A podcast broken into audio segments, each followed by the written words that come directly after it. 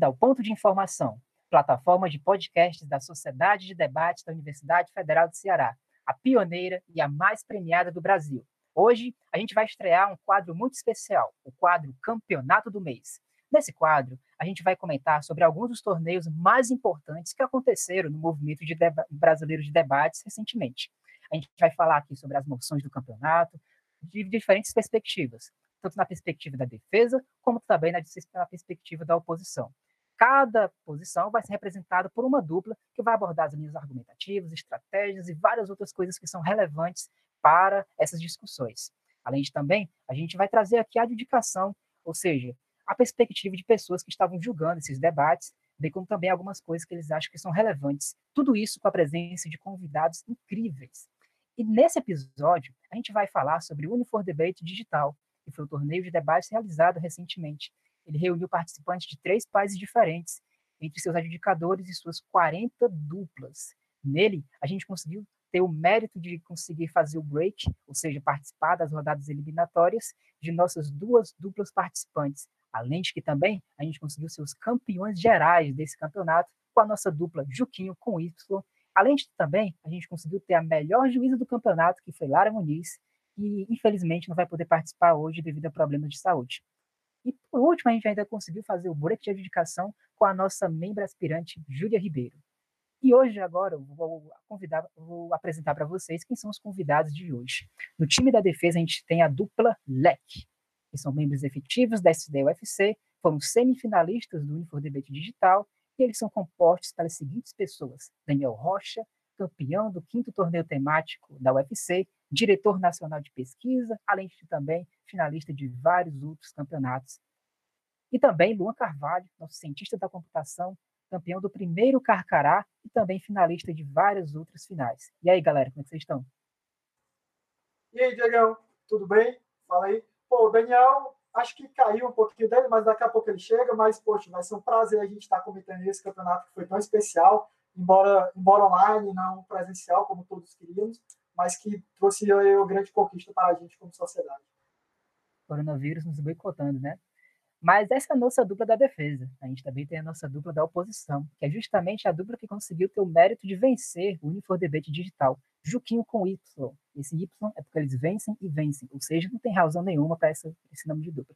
Mas quem são é a dupla Juquinho. Também são membros efetivos da SDUFC e eles são compostos pela pelo Ítalo Juan, e foi o campeão do segundo torneio nordestino de debates, além de também semifinalista de vários outros torneios, além de também foi o campeão do atual Unifor Debates. Mas também temos Vinícius Franco, que foi o vencedor do primeiro Open Natal, foi o melhor debatedor do segundo torneio nordestino de debates e do oitavo torneio anual da UFC, além de finalista de vários outros torneios, colecionando vários vices para suas costas. E aí, Juquinho, como é que tá?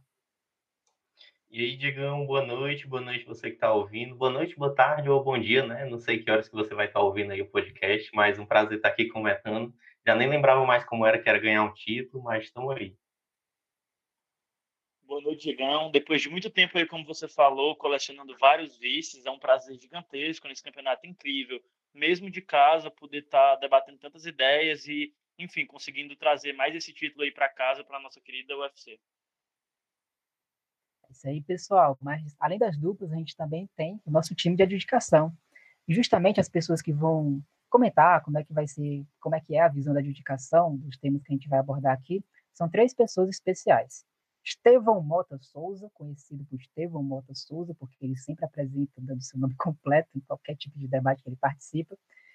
Estevão, ele foi membro do Comitê de Adjudicação do Unifor Debate, foi finalista do Campeonato Brasileiro de Debate de 2019 também do Torneio Master de 2020, além de ter sido campeão cearense de debates de 2019.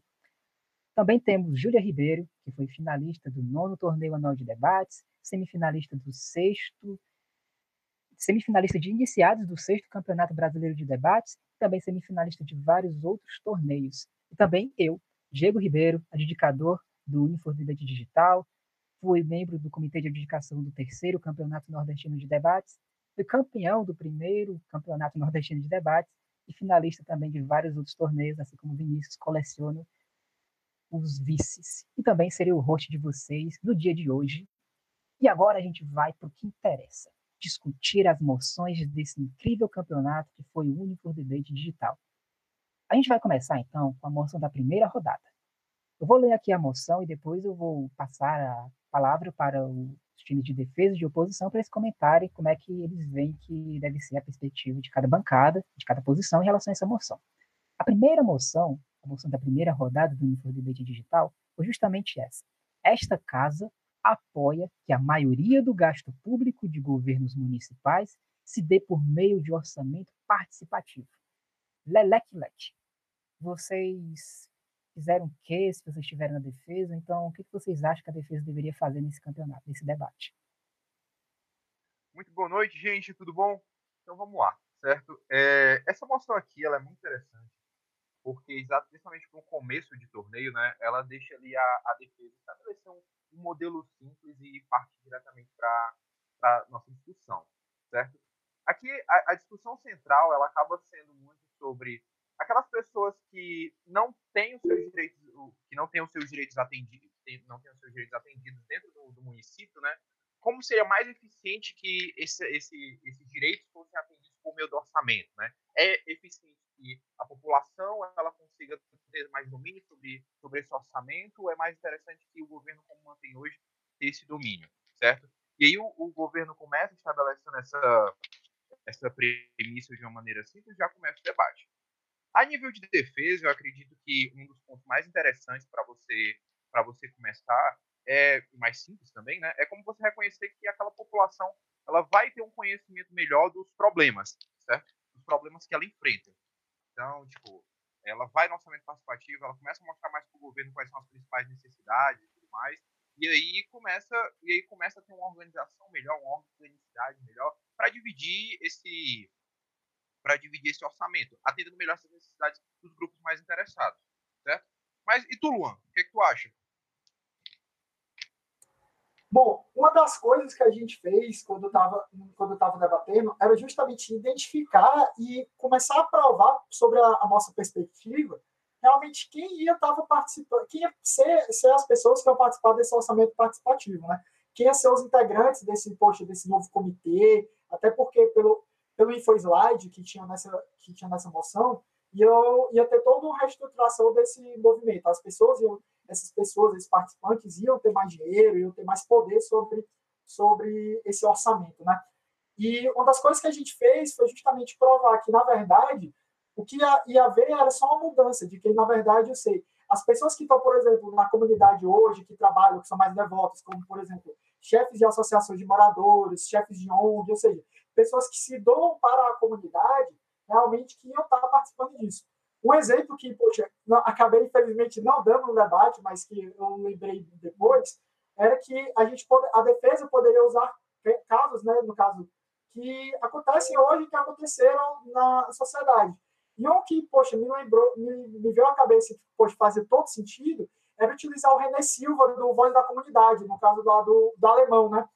Que, poxa, que ele vem desde mais ou menos os 11, 12 anos, se eu não me engano, fazendo todo um trabalho da comunidade de dizer o que é está rolando, de tanto de bom quanto de ruim também, né? Lá no complexo do Alemão, e que, poxa, defender que pessoas como ele, ou que, e que tem o perfil dele, seriam as pessoas que vão tomar a frente, porque tem realmente um, um know-how, que sabe o que está rolando na comunidade, e que vão sim ter ações cirúrgicas e estratégicas para isso, poxa, com certeza foi, é, foi por essa linha que a gente seguiu, e utilizando outros exemplos também, que até uns aqui de Fortaleza, né, no caso das areninhas, como, por exemplo, que as, essas pessoas que seriam, que seriam como o Renê, ou entre outros, saberiam utilizar melhor esse dinheiro para realmente aplicar ele dentro da comunidade com ações cirúrgicas e estratégicas do que o governo. O exemplo que a gente deu foi, por exemplo, olha, eu posso ter uma comunidade que não necessariamente ela está precisando de uma areninha, como aqui em Fortaleza estão fazendo a rodo, mas ela está precisando, por exemplo, de um ginásio, é, de um local para é, uma praça, ou então um local para fazer esportes fechados, entendeu? Ou seja, realmente colocar o que a comunidade precisa onde ela precisa. Show de bola, cara. Mas, Juquinho, o que, que vocês fariam na oposição? Ou então, o que, que vocês acham que a, a oposição deve fazer nesse debate para conseguir ir bem nele? Cara, assim, eu tinha caído na defesa nesse debate, eu com o Vinícius. Então, pensar nos pontos da oposição acaba sendo uma transferência assim que a gente não fez tanto. Mas do que ocorreu na nossa sala, eu sinto muito que essa moção, apesar de a redação dela não impor assim, necessariamente que a defesa diga ah, como que vai ocorrer essa representação, quem, como eles vão ser eleitos, etc., ela acaba quer, precisando disso para ser um debate mais palpável. Tipo, não é obrigado, mas é melhor que a defesa traga esse tipo de coisa. Aí eu acho que a primeira estratégia e mais importante assim para a oposição é chegar e tentar desconstituir, bater nos, nas falhas que o modelo da defesa vem a trazer, porque é impossível que a defesa desenhe um modelo muito bem feito disso e que seja aplicável especialmente para todos os municípios. E, no geral, eu acredito que, tipo, o ideal mesmo seria tentar construir uma visão no sentido de que o município ele trabalha com dinheiro limitado. E esse dinheiro limitado que o município tem que trabalhar, geralmente ele está numa situação de tipo, ou ele investe em um canto, ou ele investe em outro. Ele descobre a cabeça para cobrir os pés. Aí tentar pintar como é necessário que, tipo, exista o ente qualificado, tipo, tecnicamente falando mesmo, do, da gestão administrativa, e que ele tenha uma visão holística sobre todos os distritos, tipo, tem essa visão melhor de fora para poder decidir, tipo, o que realmente ele vai ter que cortar, porque cada distrito vai querer lutar ali pelo seu e não está muitas vezes nem vendo a necessidade mais geral que existe. Pelo menos do meu ver, eu partiria desse pressuposto para tentar construir alguma coisa. E tu, Vinícius? É, pronto, é, como o Juan falou, a oposição ela tinha vários caminhos aí para estrategicamente mostrar que talvez essa medida acabasse não sendo o melhor é, é, para o eleitor, enfim, para a comunidade. Porque por mais que o governo fosse estabelecer essa métrica de que o cidadão deveria ter o direito de escolher onde ele quer alocar o recurso, primeiro a oposição poderia trazer essa ideia de que nem sempre o representante ali distrital ia conseguir efetivar aqueles direitos? Será que o próprio representante distrital teria até mesmo mais legitimidade, mais capacidade do que o eleitor que, de fato, é, do que o, aquela, aquela pessoa que havia sido eleita de fato para exercer aquilo?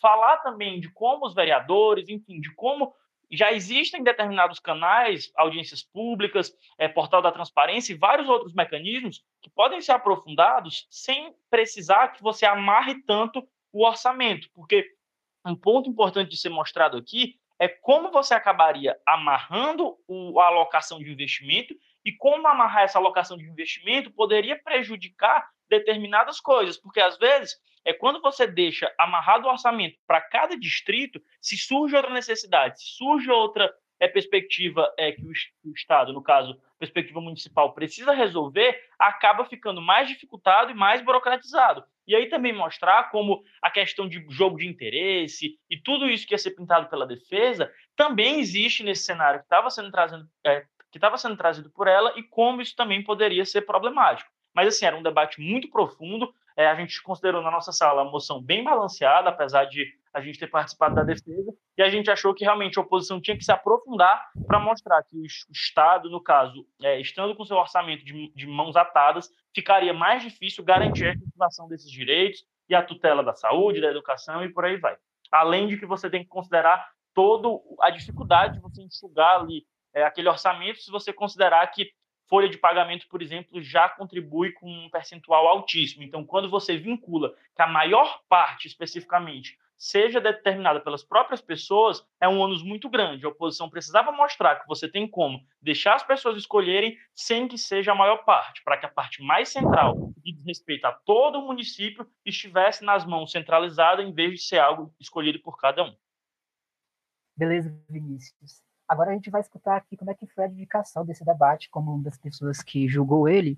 A minha sala tinha algumas duplas que não eram tão experientes assim, eram iniciantes no movimento de debates, mas mesmo assim, eles abordaram algumas coisas que são interessantes, como, por exemplo, a partir dessa moção você pode ter uma união entre o interesse da comunidade o interesse geral dos governos, além de que também a oposição, pelo menos na minha sala, ela apostava muito em como é importante que o orçamento ele não fique a cargo da população, mas sim a cargo de quem realmente tem esses interesses e tem esses conhecimentos específicos. Então, o debate da minha sala, pelo menos, não foi tão profundo assim, mas ainda assim abordaram algumas coisas que são interessantes nessa moção. É uma moção bem complicada no sentido dela ser boa de debater, porque ela é bem profunda. Mas como é que foi a tua sala, Estevam? Eu estava dedicando a sala em que estava o Vinícius e o Juan e as visões que eles apresentaram foram bastante semelhantes as que foram colocadas lá dentro. Entretanto, eu acho essa moção, abordando para outros pontos que eles poderiam ter questionado e que eu achava interessante, quando foi formulado, nós estávamos pensando, além da relevância que ela tem como algo muito importante ser debatido, não apenas no movimento de debate, mas, nos, mas no debate público brasileiro como um todo, porque está envolvendo participação popular, é, uma gestão mais democrática de recursos, entre outras coisas, é que essa é uma medida que substancialmente vem para consertar algo. Numa mesa de adjudicação, a gente quer saber basicamente o que é que ela está tentando consertar, que seria o ponto principal, ou um dos grandes fundamentos da Casa da Defesa, que seria participação popular e falta de representatividade. Não apenas a eficiência de realocação dos recursos, mas o fato do povo se sentir representado, se sentir legitimado com aquela eficiência. E do lado da oposição, a gente estava esperando questionamentos, além de para o próprio modelo, é, esperando algo é, questionando a eficiência desse tipo de serviço, ou se ele seria apenas não revolucionando ou não melhorando, mas fazendo com que aconteça uma perpetuação dos defeitos que já acontecem. Por exemplo, esses representantes do orçamento participativo, seria cada distrito elegeria seu representante, esses representantes em uma assembleia deliberariam, cada representante de um distrito deliberariam sobre como se daria o orçamento da cidade. Beleza. Quem garantiria que esses, que esses representantes não teriam os mesmos defeitos, os mesmos vícios de representatividade dos atuais vereadores, do prefeito, dos deputados que são eleitos? Ou seja, é um debate interessante sobre a imposição de um novo modelo de realocação de recursos, quais as mudanças que ele acarretaria, o que é que ele está tentando resolver, e do outro lado, o que é que seria possível, plausível de acontecer? Será que os problemas seriam realmente resolvidos? E se, mesmo num cenário em que eles fossem resolvidos, um mundo em que o orçamento participativo ele realmente existe é implementado, será que a melhora é a tal ponto é, benéfica, a ponto de valer a pena essas alterações? Será que a gente está passando por um momento em que ela é extremamente necessária? Então, o debate ele passava por essas bases, eu achei bem interessante que eu adjudiquei, eu achei um debate no nível bem adequado, e os pontos apresentados pelo, pelos meninos e, e, pelas outras bancadas foram bastante interessantes, bastante enriquecedores. Eu achei um dos debates, um dos melhores debates que eu adjudiquei nas fase, na fase classificatória do torneio, e eu queria saber a tua opinião, Júlia, o que é que tu tem para falar sobre ele?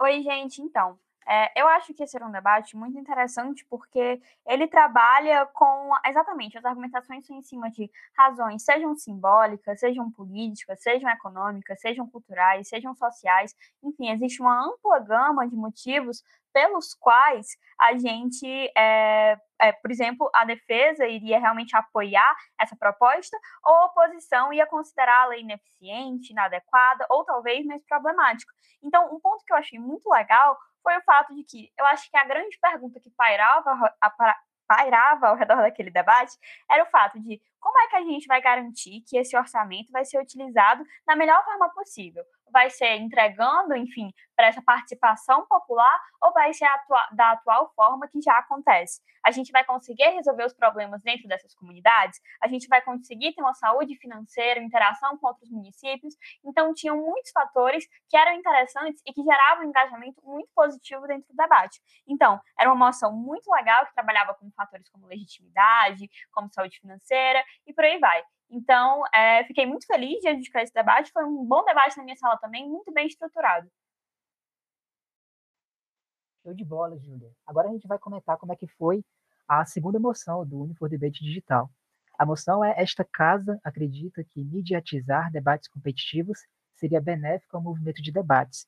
É uma moção bem interessante porque ela mexe muito com aquilo que a gente trabalha, com o movimento de debates como um todo e também com outras áreas que muitos daqui até mesmo já têm uma maior familiaridade, que no caso, a questão das mídias. Lelec, como é que vocês acham que a defesa poderia se sair bem nesse debate? Assim, o melhor dessa moção, né? Porque, caramba, a gente está trabalhando ela aqui, né? Que justamente o que a gente está fazendo, trazendo, poxa, mídia aí para o movimento. Então, acho que a, a coisa, o melhor argumento que a gente tem é justamente, poxa, com outras ações que a gente está levando, realmente, pô, trazer e aumentar realmente pô, o tanto de gente, o quanto nós somos conhecidos, realmente o impacto do nosso movimento, né? Mas a maior parte desse debate, é, além dele ser coisas que nós vi, é, nós tratamos de, de assuntos que a gente vive no, no dia a dia, que não, poxa, nós como debatedores passamos, a moção em si, ela trata de algo muito interessante, que é justamente a indústria do entretenimento. Porque, poxa, quando a gente vamos pensar o, o qual seria o melhor caso possível, né, da gente pô, trabalhar realmente mediatizar os debates competitivos. É, pô, esse é um grande evento, ESPN, principalmente, é, é Globo, tratando a, a, a, nível de Brasil, entre a, pô, a grande mídia, realmente vi. E quando a gente compara, poxa, realmente essa grande mídia tratando pô, o melhor caso, que virou, virou a melhor coisa do mundo, a gente tem que comparar necessariamente por, com fazer um paralelo um pouco maior, com o Super Bowl, com outras coisas que, são, que já são maiores. Mas isso é muito grande, mas era, é, cabia ao debate também a gente falar assim. Mas quando a gente via para o nosso dia a dia, que era a coisa mais comum, a gente fala muito sobre o aspecto de como a vida do debatedor mudaria, né? E aí a defesa podia trazer, por exemplo, o como isso ia ajudar, ia ajudar com patrocínios, ajudando a gente ir para campeonatos internacionais, por exemplo, o WDC, no caso, né, que é o poxa, nosso grande campeonato mundial, e que o Brasil, com, com, tratando ele como stakeholder, não tem uma participação muito massiva. Então, pô, é, isso é uma coisa que na nossa vida ia mudar. Os próprios campeonatos, falando a nível de Brasil, a gente que, poxa, é do Nordeste, né, e Fortaleza, principalmente, a gente está na ponta. O quanto a gente poderia ir para esses campeonatos, o quanto ficaria esse nosso deslocamento, ficaria, poxa, muito mais simples. E aí, um caso muito interessante que foi trazido lá na, na, na nossa sala, a gente, eu, eu, eu e o Daniel, nós estávamos como oposição nesse debate, mas a defesa trouxe um caso de como pragmaticamente isso ia mudar a visão da, da universidade sobre a sociedade de debates. Então, nós da UFC é, poxa, dentro da universidade nós somos muito reconhecidos, tanto pelo nosso tamanho, por sermos pioneiros e o tanto de tempo que a gente está no movimento, né? Mas outras universidades nem tanto, nem tanto elas não reconhecem tão bem a, a sociedade de debates. Então, esse ganho que a própria sociedade poderia ter institucionalmente e também a nível de mercado de trabalho. Então, eu acho que, poxa, esse, esse escopo como todo para a defesa e, e, e essa introdução, principalmente para a primeira bancada, muito legal uma, uma coisa também muito interessante, né? E aí eu acredito que seja um dos maiores trunfos e também o maior, a maior pedra no sapato da defesa, é como o Luan falou, você falar da, da grande mídia, né? Da indústria da mídia. Mas principalmente a capacidade dela de conseguir mudar a mentalidade das pessoas. Né? Então você tem a capacidade da televisão, é, do jornal, de fazer como as pessoas pensam. E quando a gente fala do movimento de debates, que é um movimento não só esportivo, mas um movimento de cultura, né? a gente fala de cultura de debates, a gente tem toda essa entonação de como conseguir mudar a cultura de debates no Brasil, e dentro do cenário brasileiro, que muita gente se influencia pela, pela TV aberta, assim, pela mídia aberta, seria um ponto muito forte para a defesa de ser como a gente conseguiria expandir essa capacidade de alteração de cultura, né? E assim conseguir fazer com que os objetivos finais do nosso movimento fosse alcançada de maneira mais efetiva, utilizando dessa mídia a nosso favor. A gente encararia um ônus muito grande aí de questões como algumas pessoas não entenderem de fato que é um debate competitivo, porque o debate competitivo tem suas minúcias, e a gente, ter, e a gente teria que, que defender mesmo assim, e ah, mesmo que algumas pessoas elas não vejam tão bem, mas o gosto pelo debate ali, pelo esporte, pelo debate de qualidade, ele vai começar a ser popularizado, e essa popularização, mesmo que aconteça ali em algumas partes de uma maneira meio deturpada, no final das contas as pessoas vão buscar o ideal, né? E cada, vez vai melhorando, cada vez mais. Então, tipo assim, questão da mudança, né? Acho que eu entendi aqui, embora tenha cortado aqui. Mas tranquilo, tranquilo, tranquilo. Juquinho, o que, que vocês acham que a oposição tinha que fazer para conseguir desenrolar bem esse debate? Cara, eu acho que o Daniel tá defendendo até agora o coitado dele. O bichinho tá com a internet lascada no armado. Mas vamos que vamos.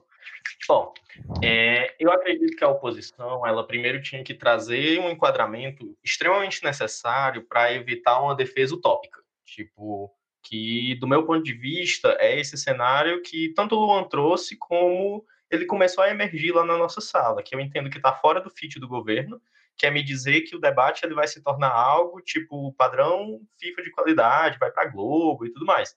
Tipo, esse ponto todo de, da, do alcance dele, ele teria que me dar muita análise para me dizer que realmente ia ter esse alcance todo, ou então fazer uma perspectiva muito, muito de longo prazo. Porque nesse ponto aí, tipo, é mais importante a gente trabalhar com um cenário mais real, um pouco mais negativo, que, tipo, traz menos pontos positivos para o lado da defesa. Que é o que a gente tentou, tentou trazer, tipo, tentou forçar o ônus da defesa de me dar análise para dizer que vai chegar lá, vai ter todas essas vantagens, esse cenário de atingir muita gente, de virar padrão ESPN e tudo mais.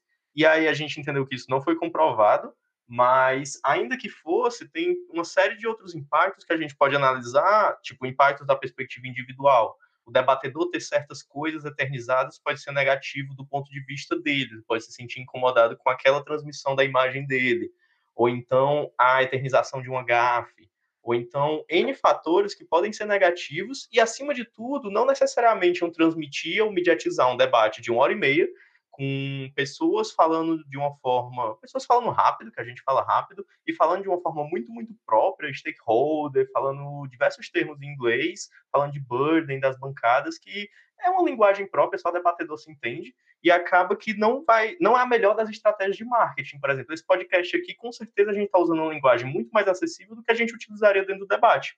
Mas, acima de tudo, tem os impactos para o movimento de debates em si e a sua natureza, que foi o que o Franco ele trouxe.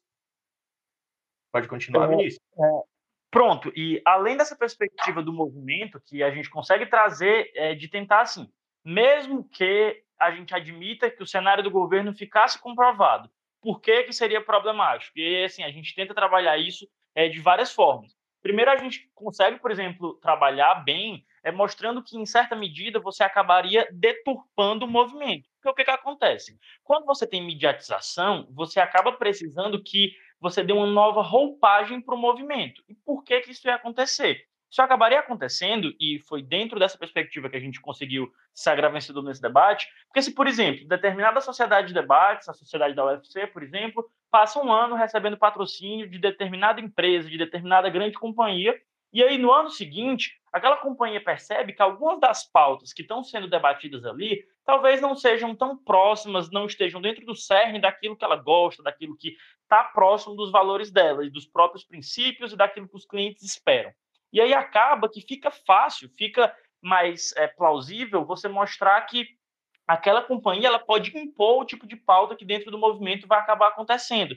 Porque é importante que, por exemplo, o ouvinte saiba que dentro do movimento de debates a gente tem praticamente todos os tipos de ideias sendo colocados. E muitas vezes o mercado não absorve tão bem essas ideias. E mesmo dentro da perspectiva individual, como o Juan já tratou, era muito importante a gente mostrar também que será que é vantajoso, por exemplo, que talvez eu estivesse lá defendendo esse tema especificamente enquanto posição, é, e, por exemplo, se ele não fosse a minha ideia, ele não teria tantos ônus, tantos malefícios para mim. Mas se a gente pegar uma parte mais política de defender o PT ou de defender o Bolsonaro e por aí vai, é, dentro do movimento de debates, a gente nem sempre defende aquilo que a gente acredita. Na verdade, é muito comum que a gente acabe fazendo análises que não condizem exatamente com aquilo que é a nossa opinião pessoal, apesar da gente estar sempre buscando a verdade. Então, mostrar como essa adaptação do movimento de debates acabaria fazendo com que ele perdesse os seus próprios princípios de dialogar qualquer tipo de ideia, de fazer com que as pessoas se sintam livres para evoluir sua oratória, sua capacidade de argumentação desde a uma universidade, isso acabava sendo comprometido quando você medializava dentro desse cenário gigantesco que estava sendo colocado pela defesa. Então a gente conseguiu trabalhar aí por essas duas formas de mostrar como era difícil chegar até lá e que mesmo que chegasse até lá, poderia acabar sendo é prejudicial. Mas, assim, é, a gente acaba vendo aqui que essa própria plataforma mostra como talvez mediatizar seja uma ótima perspectiva e a gente vê que o debate é, tem um bate-volta aí muito, muito bom. Ô, Franco, tu escreveu o discurso aí que tu usou no debate e tá lendo de novo? Aí pra gente, cara. Franquinho, ele apela. Eu acho que ele é uma pessoa bem apaixonada pelo debate. Até quando ele não existe, ele tá debatendo. Pois, galera, agora a gente vai falar aqui como é que foi a visão da dedicação desses debates. Como eu disse, é um debate muito interessante porque a gente trabalha com isso e realmente é uma coisa bem legal viver um debate ao vivo sobre isso e ainda mais a dedicar ele. Então, assim, na minha sala foi muito interessante porque a defesa ela colocou como uma principal razão para mediatizar o fato de a maioria da sociedade de debates elas serem dominadas por pessoas que, enfim, são pessoas que são de alguns cursos específicos, pessoas majoritariamente do direito. Exatamente por isso é que seria interessante você mediatizar, porque você buscaria outras pessoas de outros cursos para integrar a sociedade de debates. Então, se eu for pegar, por exemplo, esse podcast aqui, ele está sendo falado por pessoas que são do direito. A única pessoa que não é do direito é o Luan, que é cientista da computação. Então, dá para ver, dá para ver que atualmente o movimento ele tem uma dificuldade para prospectar pessoas de outros cursos. E aí outra coisa que as pessoas falaram da defesa que também seria importante você prospectar também pessoas que são de outros gêneros, tanto de comunidade LGBT como um todo, como também para mulheres que não tem tanta representatividade assim. A oposição, ela já apostou no princípio da segurança, ou seja, como seria negativo para o movimento você abrir ele através da mediatização, porque o estilo de debate que a gente conhece, a gente assim, na maioria das vezes conhece, é justamente um estilo de debate mais no estilo político, onde tem quebra-pau, onde tem briga e por aí vai. A gente vê um debate não para ver argumentos racionais, mas para ver a briga rolando ou então ver debates que, enfim, sejam mais compreensíveis. Então, realmente, a oposição ela apostou muito em como seria negativo para o movimento a abertura através da mediatização. E foi bem interessante na minha sala essa visão de ambas, de ambas as bancadas. Mas, assim, como é que foi o debate na tua sala, Estevão? Falei como é que foi a tua visão. Diego, só antes de tu passar pro Estevão, é porque, tipo, tu acredita muito que vai incentivar a gente que não é debatedor a ouvir. Tipo, se você ouvinte não for um debatedor ou não for parte do movimento competitivo, por favor, você se manifeste. Liga pra gente, avisa aí que você não é, porque eu tenho certeza que quem tá ouvindo aqui é porque já é do movimento e já conhece o movimento. Quem não é debatedor não tem paciência para isso, cara, não vai atingir. Esse era o grande ponto da oposição. E ó, pessoal, aproveitando que a gente está falando em mediatização, não deixem também de seguir as redes da SDD, viu? A gente tanto está no Instagram, com sdd.ufc, como a gente também está no Facebook, a gente sempre está movimentando essas redes. O Vem cara aquele like. Um curso de sete minutos falando por que que mediatizar. O cara fez mas, como é que foi lá falando que mediatizar é errado, aí daqui a pouco sigam no nosso canal, daqui a pouco estamos pedindo like pro canal do YouTube. Falando disso, a gente tem, curtam lá. Mas, enfim, na minha sala foi interessante. Algumas coisas que eu não tinha pensado muito em trazer, ou que seriam trazidas, foram, tra foram é, é, bem abordadas dentro do debate. É, eu acho que é bem mais sobre qual o movimento que a gente quer no futuro e o que é que é importante para ele. Por que é, que é tão importante é, a gente manter alguma coisa do que seria imutável, do que seria essencial para a gente?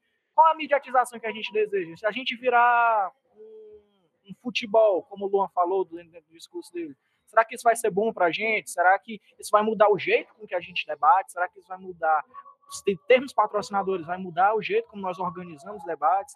Será que o movimento ele é feito para ser essa coisa pequena mesmo? Ele gera mais benefícios para a sociedade assim? Ou será que não? Aí do outro lado a gente tem um básico feijão com arroz bem feito que é mediatização é dinheiro, dinheiro é oportunidade, oportunidade faz com que todo mundo consiga participar mais. E participando mais, a gente consegue mais debatedores, mais moções boas, mais treinamentos, mais gente é, é, ficando mais em quantitativo e melhor em qualitativo. Porque todo o movimento como todo vai ser engrandecido. Mas até onde isso consegue ser prejudicial? Até onde isso é benéfico? Até onde isso é maléfico? O debate ele foi bem para isso né, na minha sala. Teve argumentos interessantes, falando de como é que a gente poderia ser afetado como debatedor, falando como é que o movimento como um todo poderia ser afetado. E teve um, alguma coisa bem interessante no sentido qualitativo e quantitativo da coisa. Será que mais é melhor? Ou será que melhor é permanecer do jeito que a gente está e focar em evoluir gradativamente, internamente, buscando alguns patrocínios esparsos, essas coisas? Mas, e aí, Júlio, como é que foi na tua? Então, gente, eu acho que esse debate ele tinha diversas linhas, como vocês falaram. Eu acho que a, tanto a defesa quanto a oposição deveriam entender que mediatização não é necessariamente se tornar, enfim, o próximo futebol, o esporte mais famoso do mundo. Que era importante lidar com cenários em diversos graus em que essa mediatização pudesse é, realmente acontecer. Dessa forma, surgiram assim argumentos muito brilhantes na sala em que eu podia dedicar, que inclusive era a sala dos meninos, é, argumentos assim fora da caixinha mesmo, de por exemplo, não só é, o ponto de que é difícil para o debatedor competitivo e para competições internacionais, mas pelo fato de que você tem essa rotina que a gente tem de pagar uma passagem, enfim, para o Sudeste, ou no caso dos debatedores do Sudeste, para o Nordeste, gastar muito dinheiro, é algo que ainda é um movimento, digamos assim, mais elitista. E como as próprias sociedades de debate poderiam lucrar em cima disso. Isso é um argumento muito legal e que traz um stakeholder que não é tão intuitivo no primeiro momento para dentro desse debate. É, também, exatamente, o ponto da pluralidade que surgiu na oposição, de quão importante é a gente garantir é, a, os, enfim, a, a capacidade de a gente ter todos os debates que a gente quer, não necessariamente é, porque, enfim, um patrocinador está mandando, está pedindo e por aí vai. Que dessa forma a gente busca, enfim, quanto à indicação nesse debate, que sejam provados os maiores impactos possíveis, de que, enfim, quem vai ser afetado, quem vai sofrer, como é que o movimento vai reagir em relação a isso. Mas é um debate super interessante, muito legal, porque dialoga com a nossa realidade de uma forma muito próxima. E aí, assim, por por fim, eu acho legal por falar, né? Tem um stakeholder que era muito, muito, muito, muito principal e que, poxa, algumas salas abordaram bastante, a gente também não comentou tanto, que era o próprio movimento de debates em si, né? E como a questão de patrocínio, mídia e tal, podia fazer a gente se render. E aí, no caso, teve, teve um, no caso eu e o Daniel, a gente usou até o exemplo de uma sociedade que já tinha um certo patrocínio, já tinha uma certa coisa, mas que, devido a esse patrocinador, ela precisou mudar, por exemplo, como ela fazer a divulgação de uma certa ação dela. E, no caso, a divulgação da moção, né?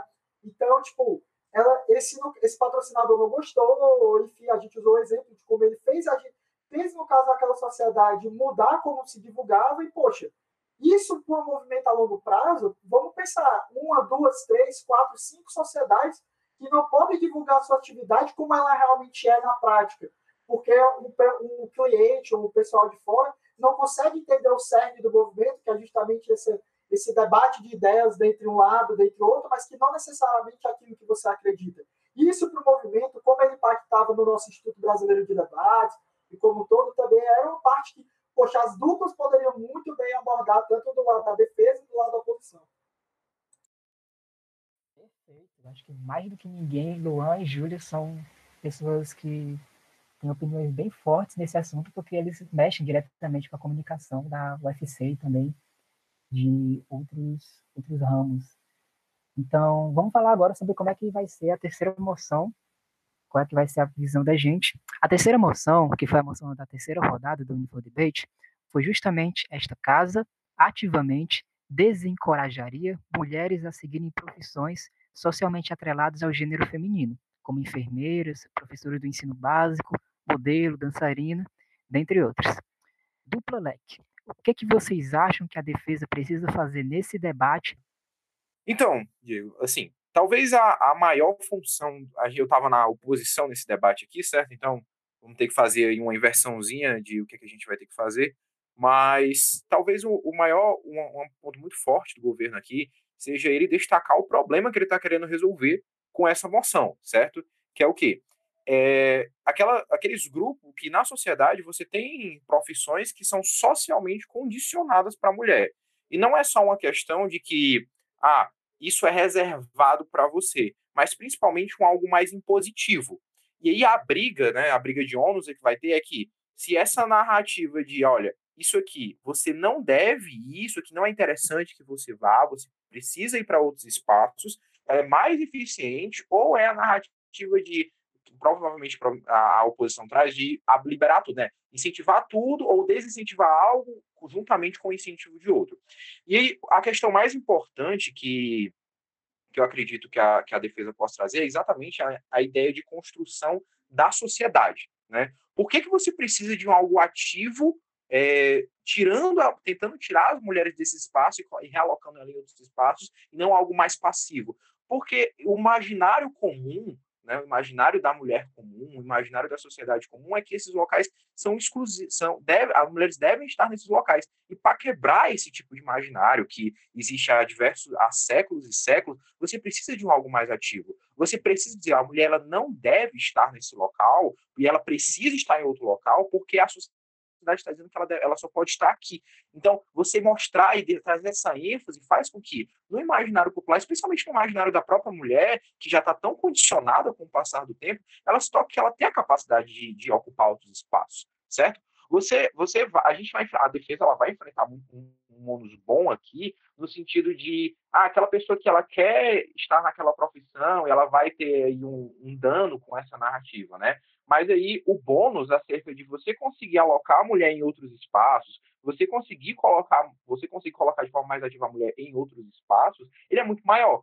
E a ideia de mudança de pensamento mesmo, né? Você precisa de uma medida ativa porque você está indo contra algo que é muito, muito, muito, muito fincado no imaginário popular. Por isso você diz, olha, a mulher não é interessante que ela esteja aqui porque ela precisa ocupar outros espaços, certo? E eu acredito que esse princípio lógico ele vai ser o mais, o mais bem abordado dentro da, bem dentro da, dentro da defesa, certo? Luan, quer falar alguma coisa?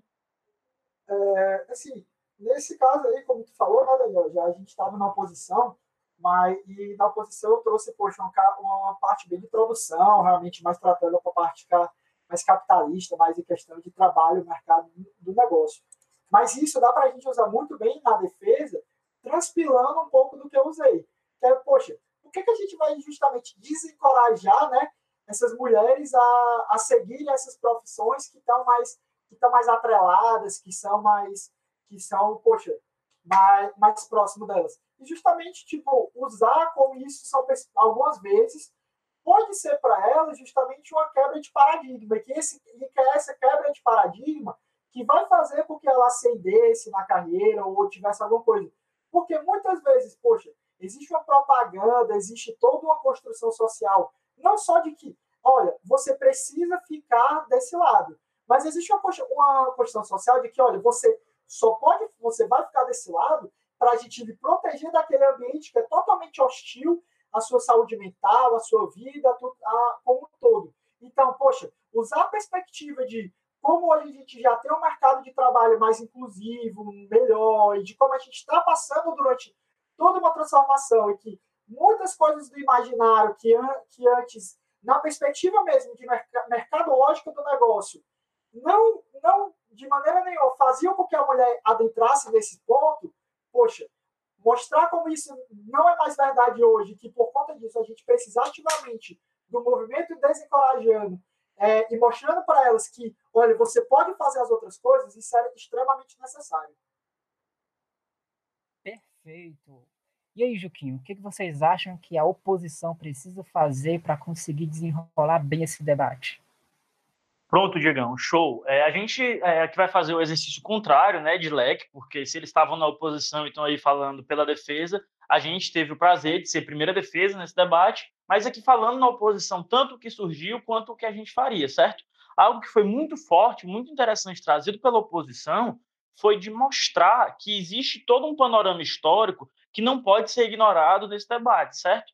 De que até um, alguns, algumas décadas atrás, você nem precisa falar mesmo de séculos, você não tinha sequer as mulheres sendo permitidas, aqui entre aspas, de entrar no mercado de trabalho. Então, você tinha determinadas restrições e elas, por meio de muita luta e muita é, capacidade de emancipação e mobilização, é que elas foram conseguindo entrar. E aí, agora, você ir e desencorajar ativamente elas a sair de um, de um ambiente que é tão propício para elas, que gera tantos benefícios para ela, poderia acabar sendo pintado, e isso conseguiu ser feito muito bem na nossa sala, como algo que era é, negativo para essas mulheres.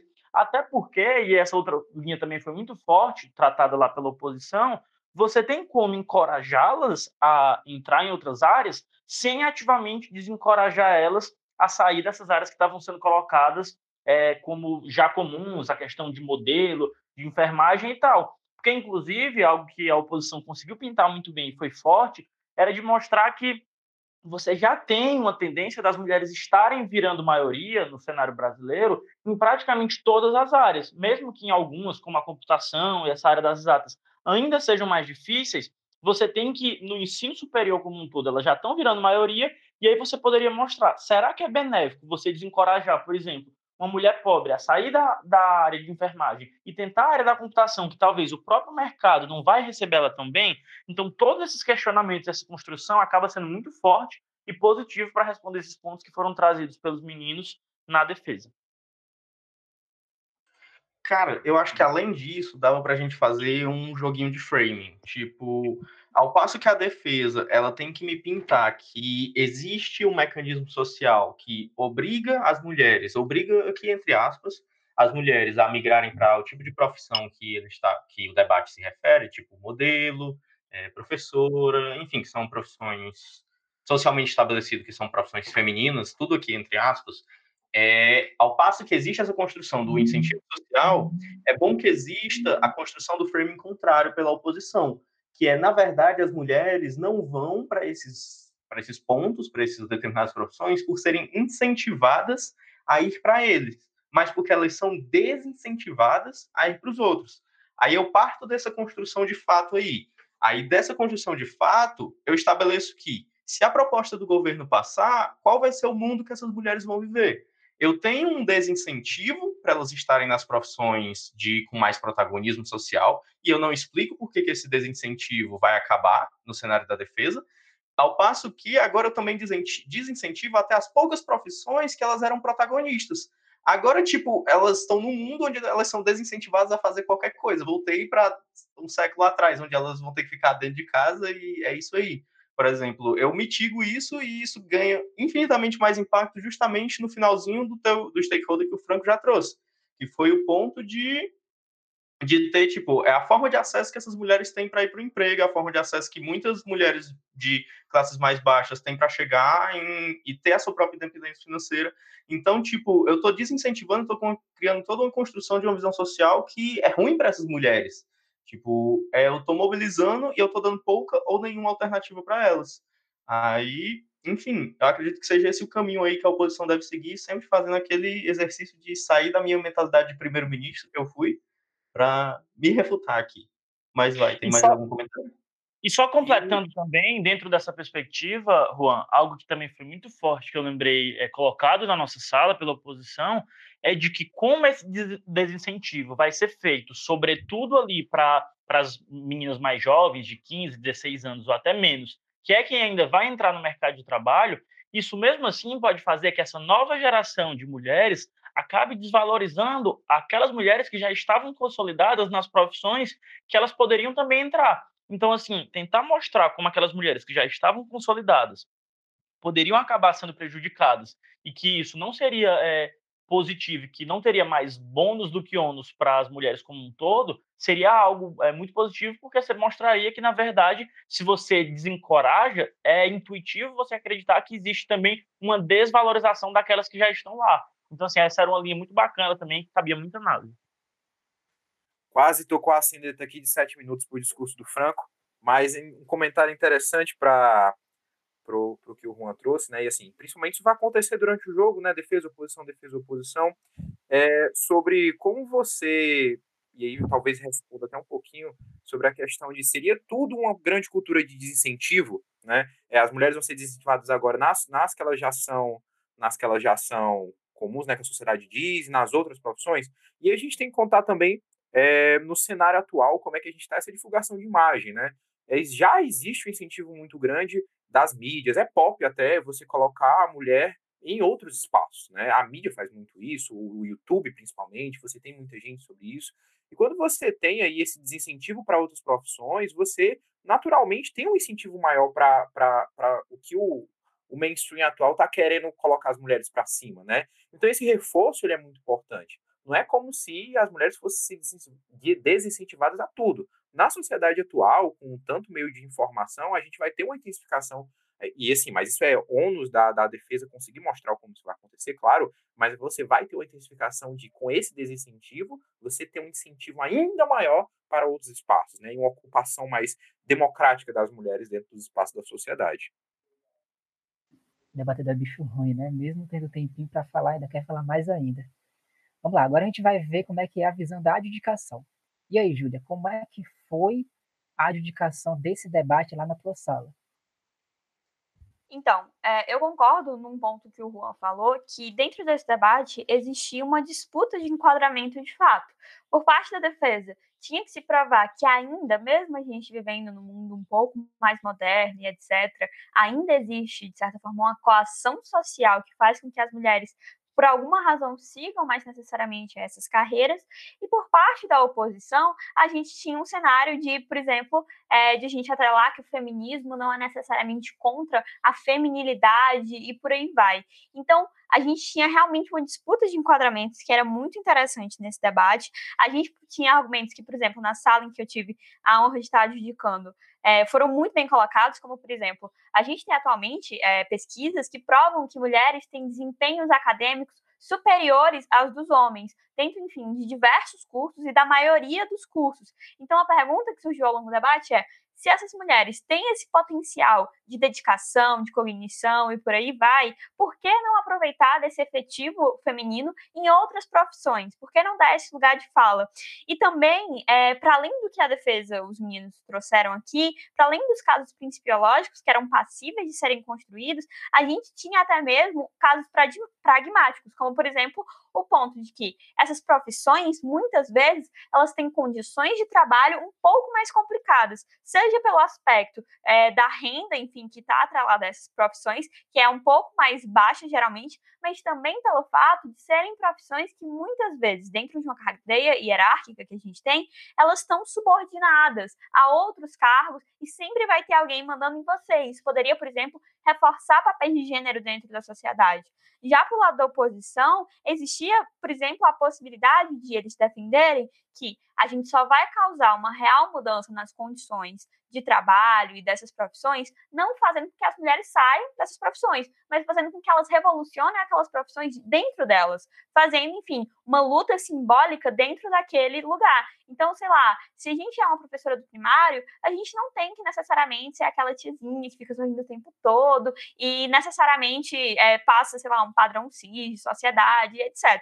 Mas, além disso, um ponto assim primordial e que foi muito crucial na dedicação da minha sala foi o fato de que Cara, esse desencorajar vai atingir mais prioritariamente quem? As mulheres que têm essa possibilidade de mudança, de mobilidade social. Então é como, é, não sei se foi o Franco, foi o Juan que falou aqui, mas é, quem vai permanecer nesses cargos? Será que não vai, de certa forma, ver uma precarização das suas condições de trabalho? Não vai ver, por exemplo, a precarização da sua forma simbólica, enfim, da atividade que está desempenhando? Então, era um debate muito rico e que não se limitava só a feminismo, mas sim a como as mulheres vão ser afetadas de forma geral com essa noção.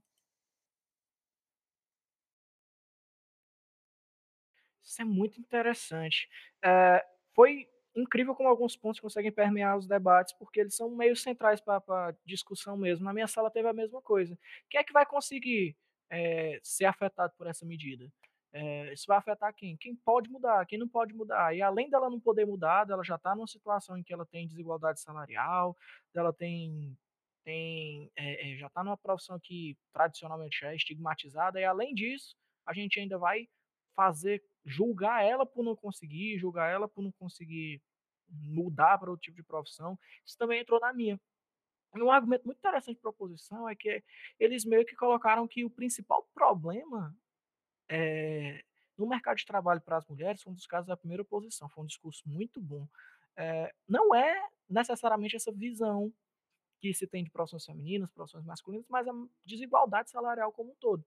Tipo, beleza, essas mulheres vão crescer, vão se tornar médicas, mas ainda vão se estar recebendo menos do que médicos. Vão se tornar cientistas, mas vão estar ganhando menos do que cientistas homens. Vão se tornar advogados vão continuar ganhando menos, advogados vão continuar ganhando menos do que advogadas. Então, ela meio que continua com o problema existindo, continua com a desigualdade salarial atingindo ela e também a galera que não conseguiu mudar e meio que não vai resolver o problema ou se resolver, gerar alguma qualidade de vida, vai ser para um pequeno grupo de mulheres que tem essa possibilidade. Mas aí pro lado da defesa também tem um longo prazo, que é o que eu que pode ser muito explorado e que eu também vi sendo explorado de maneira até razoável na minha, Tipo, a curto prazo pode ser isso, mas a longo prazo, esse desincentivo, o que é que ele geraria? Será que a longo prazo não vai fazer com que mais mulheres consigam adentrar dentro desses meios e adentrando desses meios, dentro desses meios, dentro dessas profissões, cobrar por um salário justo, cobrar por uma participação? Então, será que eu colocando mulheres nesses espaços não consegue acontecer uma mudança? Isso é muito legal e esses foram os debates que, que teve alguns dos conflitos argumentativos, alguns dos pontos centrais mais interessantes dos que eu julguei.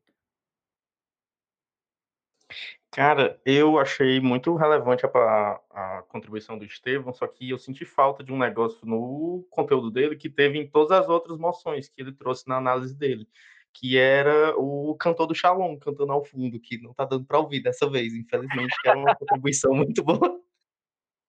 Pois é, eu tive a azar gravando esse podcast quando tá tendo um, literalmente uma live do Shalom de Itapipoca aqui do lado. Eles estavam tocando com a bateria truando há muito tempo, só que agora parou. Acho que tá no momento de reflexão, daqui a pouco volta. Tá naquele momento de todo mundo fecha o olho, todo mundo olha, vamos, vamos sentir o Espírito Santo, aí daqui a pouco começa a bateria, tá, tá, tá, tá, tá, tá, tá. mas não se preocupe que vai ter participação especial até no final. Pessoal, aproveitando aí que a gente está brincando com o Estevão, se esse, se esse podcast aqui tiver bom engajamento com vocês, a gente vai fazer um próximo com o Estevão contando de onde surgiu a piada do tijolinho, viu? Não, se você está vendo isso aqui no YouTube, por exemplo, comenta aí embaixo que a gente vai botar o Estevão falando sobre não. a piada do tijolinho. Vocês são nem doidos. Acho que a gente pode fazer uma enquete pública lá no Instagram e ver essa história sensacional ser contada para o mundo. Vamos lá, galera, vamos para a próxima moção. Essa é uma das moções mais polêmicas no sentido também positivo, porque ela também leva um debate muito interessante, que é muito comum hoje em dia. Esta casa implementaria, desde a educação primária, programas educativos sobre a indústria da carne de forma constante e gráfica. Exemplo, mostrando visitas a matadouros e exibição de vídeos sobre fazendas de frango. E aí, dupla leque, como é que vocês foram nesse debate, caso vocês sejam moção, vocês sejam defesa, por aí vai. Rapaz, essa aqui foi sensacional, assim. Então agora estamos no nosso no nosso momento confortável.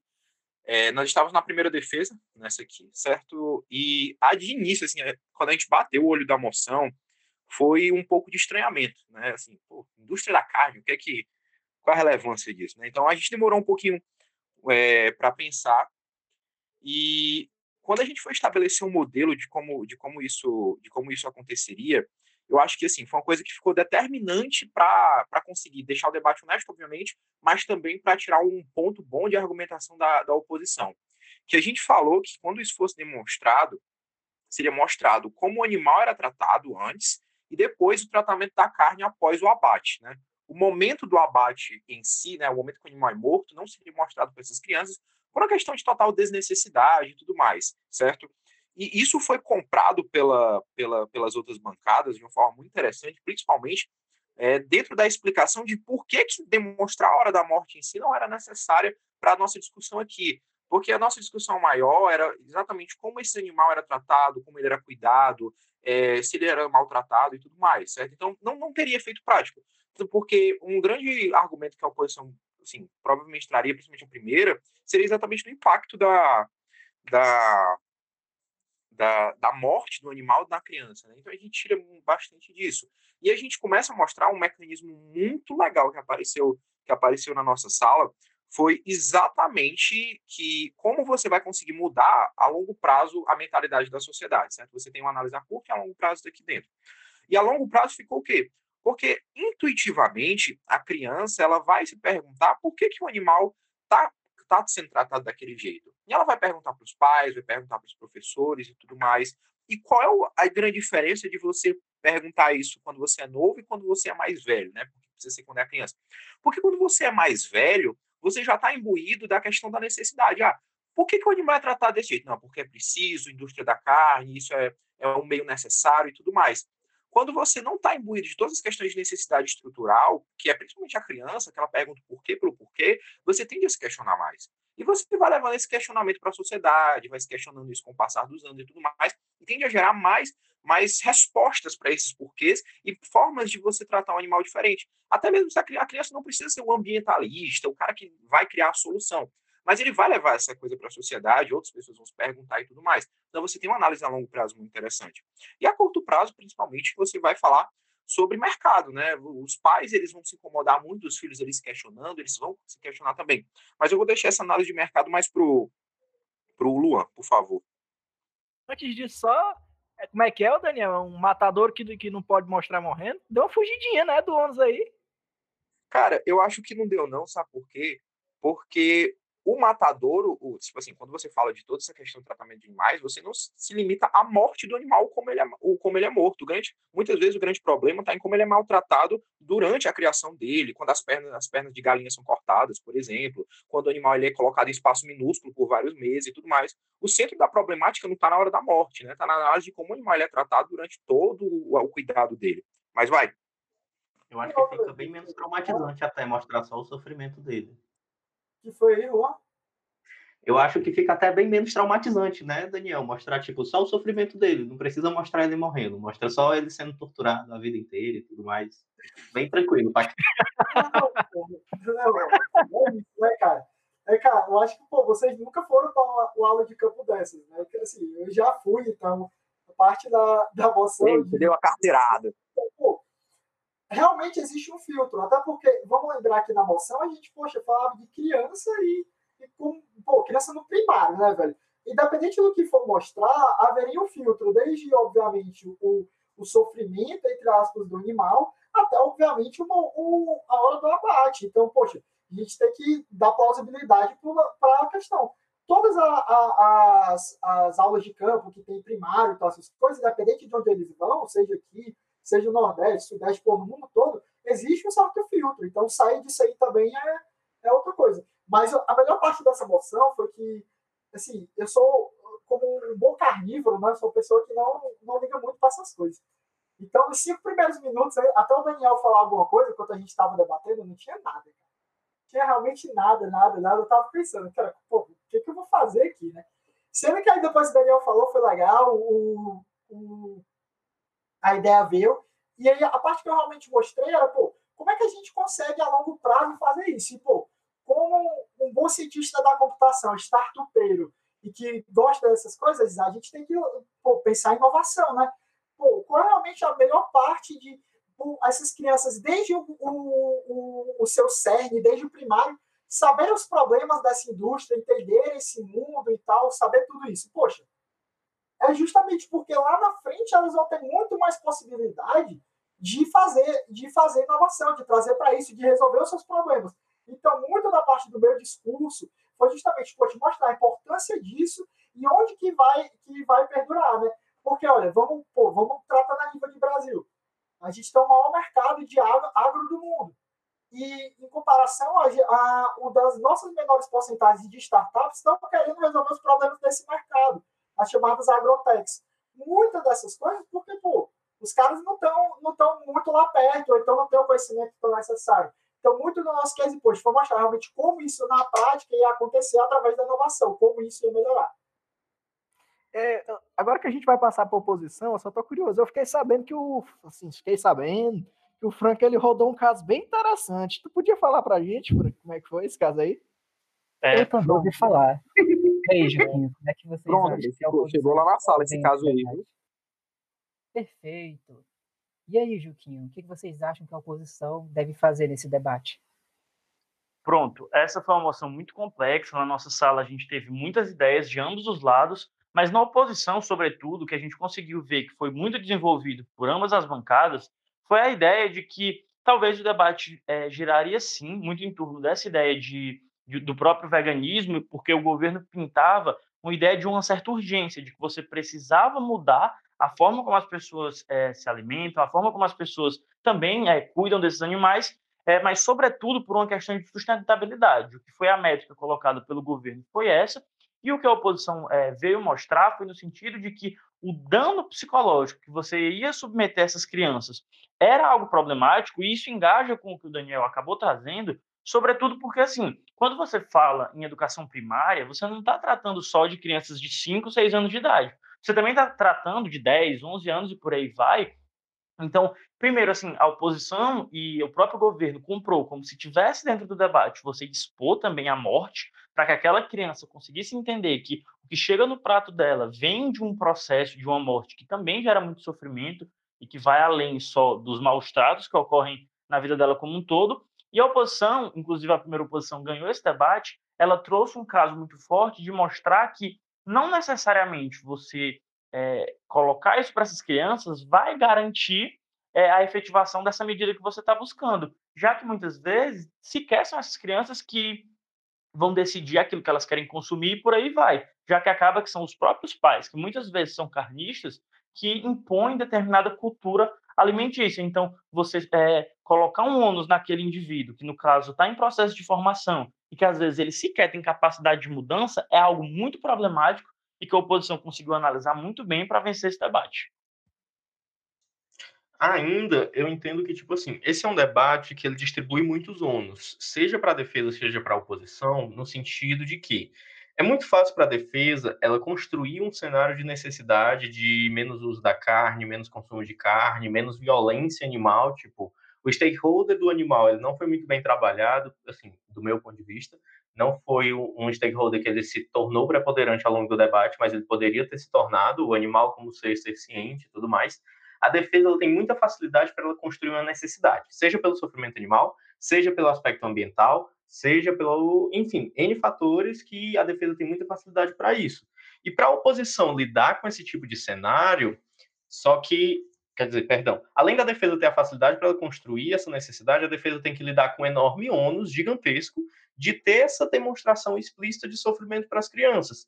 E mesmo que o, o, Daniel, ou então qualquer outro que estivesse na defesa, tentasse construir um cenário que, ah, não vamos mostrar tanto sofrimento animal, é um ônus que a moção ela impõe sobre a defesa, e mesmo que tenha como mitigar ele na definição ou na proposta, é, acaba que é muito fácil para a oposição dizer, dizer assim, defesa, você está fugindo do ônus se você não encarar o problema de mostrar o sofrimento. Então acaba que a defesa se vê forçada a fazer isso. E o ônus da oposição nesse cenário, em que é muito fácil de criar necessidade, é a necessidade, é a oposição ter que demonstrar uma forma que uma solução que não tem os mesmos problemas da defesa. Não é obrigatório que toda a oposição ela demonstre uma contraproposta, mas nesse debate específico, por ser tão fácil de ser pintado a necessidade, era quase necessário ou então que a oposição conseguisse demonstrar tão fortemente que esses traumas iam ser tão impactantes. Por que, que eu, eu recomendo essa questão da contraproposta? Porque por muitas vezes os argumentos de trauma, de impactos negativos, eles são relativamente é, razoavelmente simples, não simples de, de uma forma de denegrir a construção argumentativa, mas simples de serem rápidos de serem pensados, então provavelmente eles vão surgir nas primeiras casas, e se você compra o ônus de existir um problema, mas diz que aquela solução é ruim, pode ser que na segunda casa você consiga uma margem para fugir disso, construindo uma solução ideal, que pode ser trabalhando com os pais, pode ser dois, trabalhando nas próprias escolas, que foi algo que a gente tentou trazer, mas que não ficou muito bem demonstrado no debate, que era no sentido de, ok, vamos reeducar a alimentação das, das crianças através de mudar a dieta delas na escola e aí tentar construir uma sociedade menos carnista. Ou então uma métrica de vamos propagar, se o stakeholder do animal prevalecesse, vamos apoiar movimentos que apoiam uma produção desses produtos animais com menos sofrimento animal. É, existem já propostas nesse sentido. Então, tinham certos caminhos que a oposição podia seguir que fugiam mais desse aspecto um pouco óbvio, desse, dessa construção argumentativa de traumas. E, ainda de tudo, tinha um caminho possível da naturalização do sofrimento, que pela criança está na formação da psique dela e tudo mais, ela vê o sofrimento de forma habitual e gráfica, pode fazer com que ela, na verdade, nem ligue tanto assim para o sofrimento. Animal, especialmente, ela construa, ela internaliza que aquilo ali é normal, e de ela ver tão sucessivamente, ela achar besteira aquilo. A ponto de, por exemplo, a criança que foi criada vendo seu pai ou avó é, matando galinha no quintal para comer, é, ela não vê aquilo como traumatizante em certa medida, mas ela vê aquilo como habitual e como sem problemas, o que é uma visão que é totalmente oposta ao que a defesa quer construir. Então a oposição tinha esses caminhos para tentar seguir e engajar bem com o cenário que a defesa constrói de necessidade.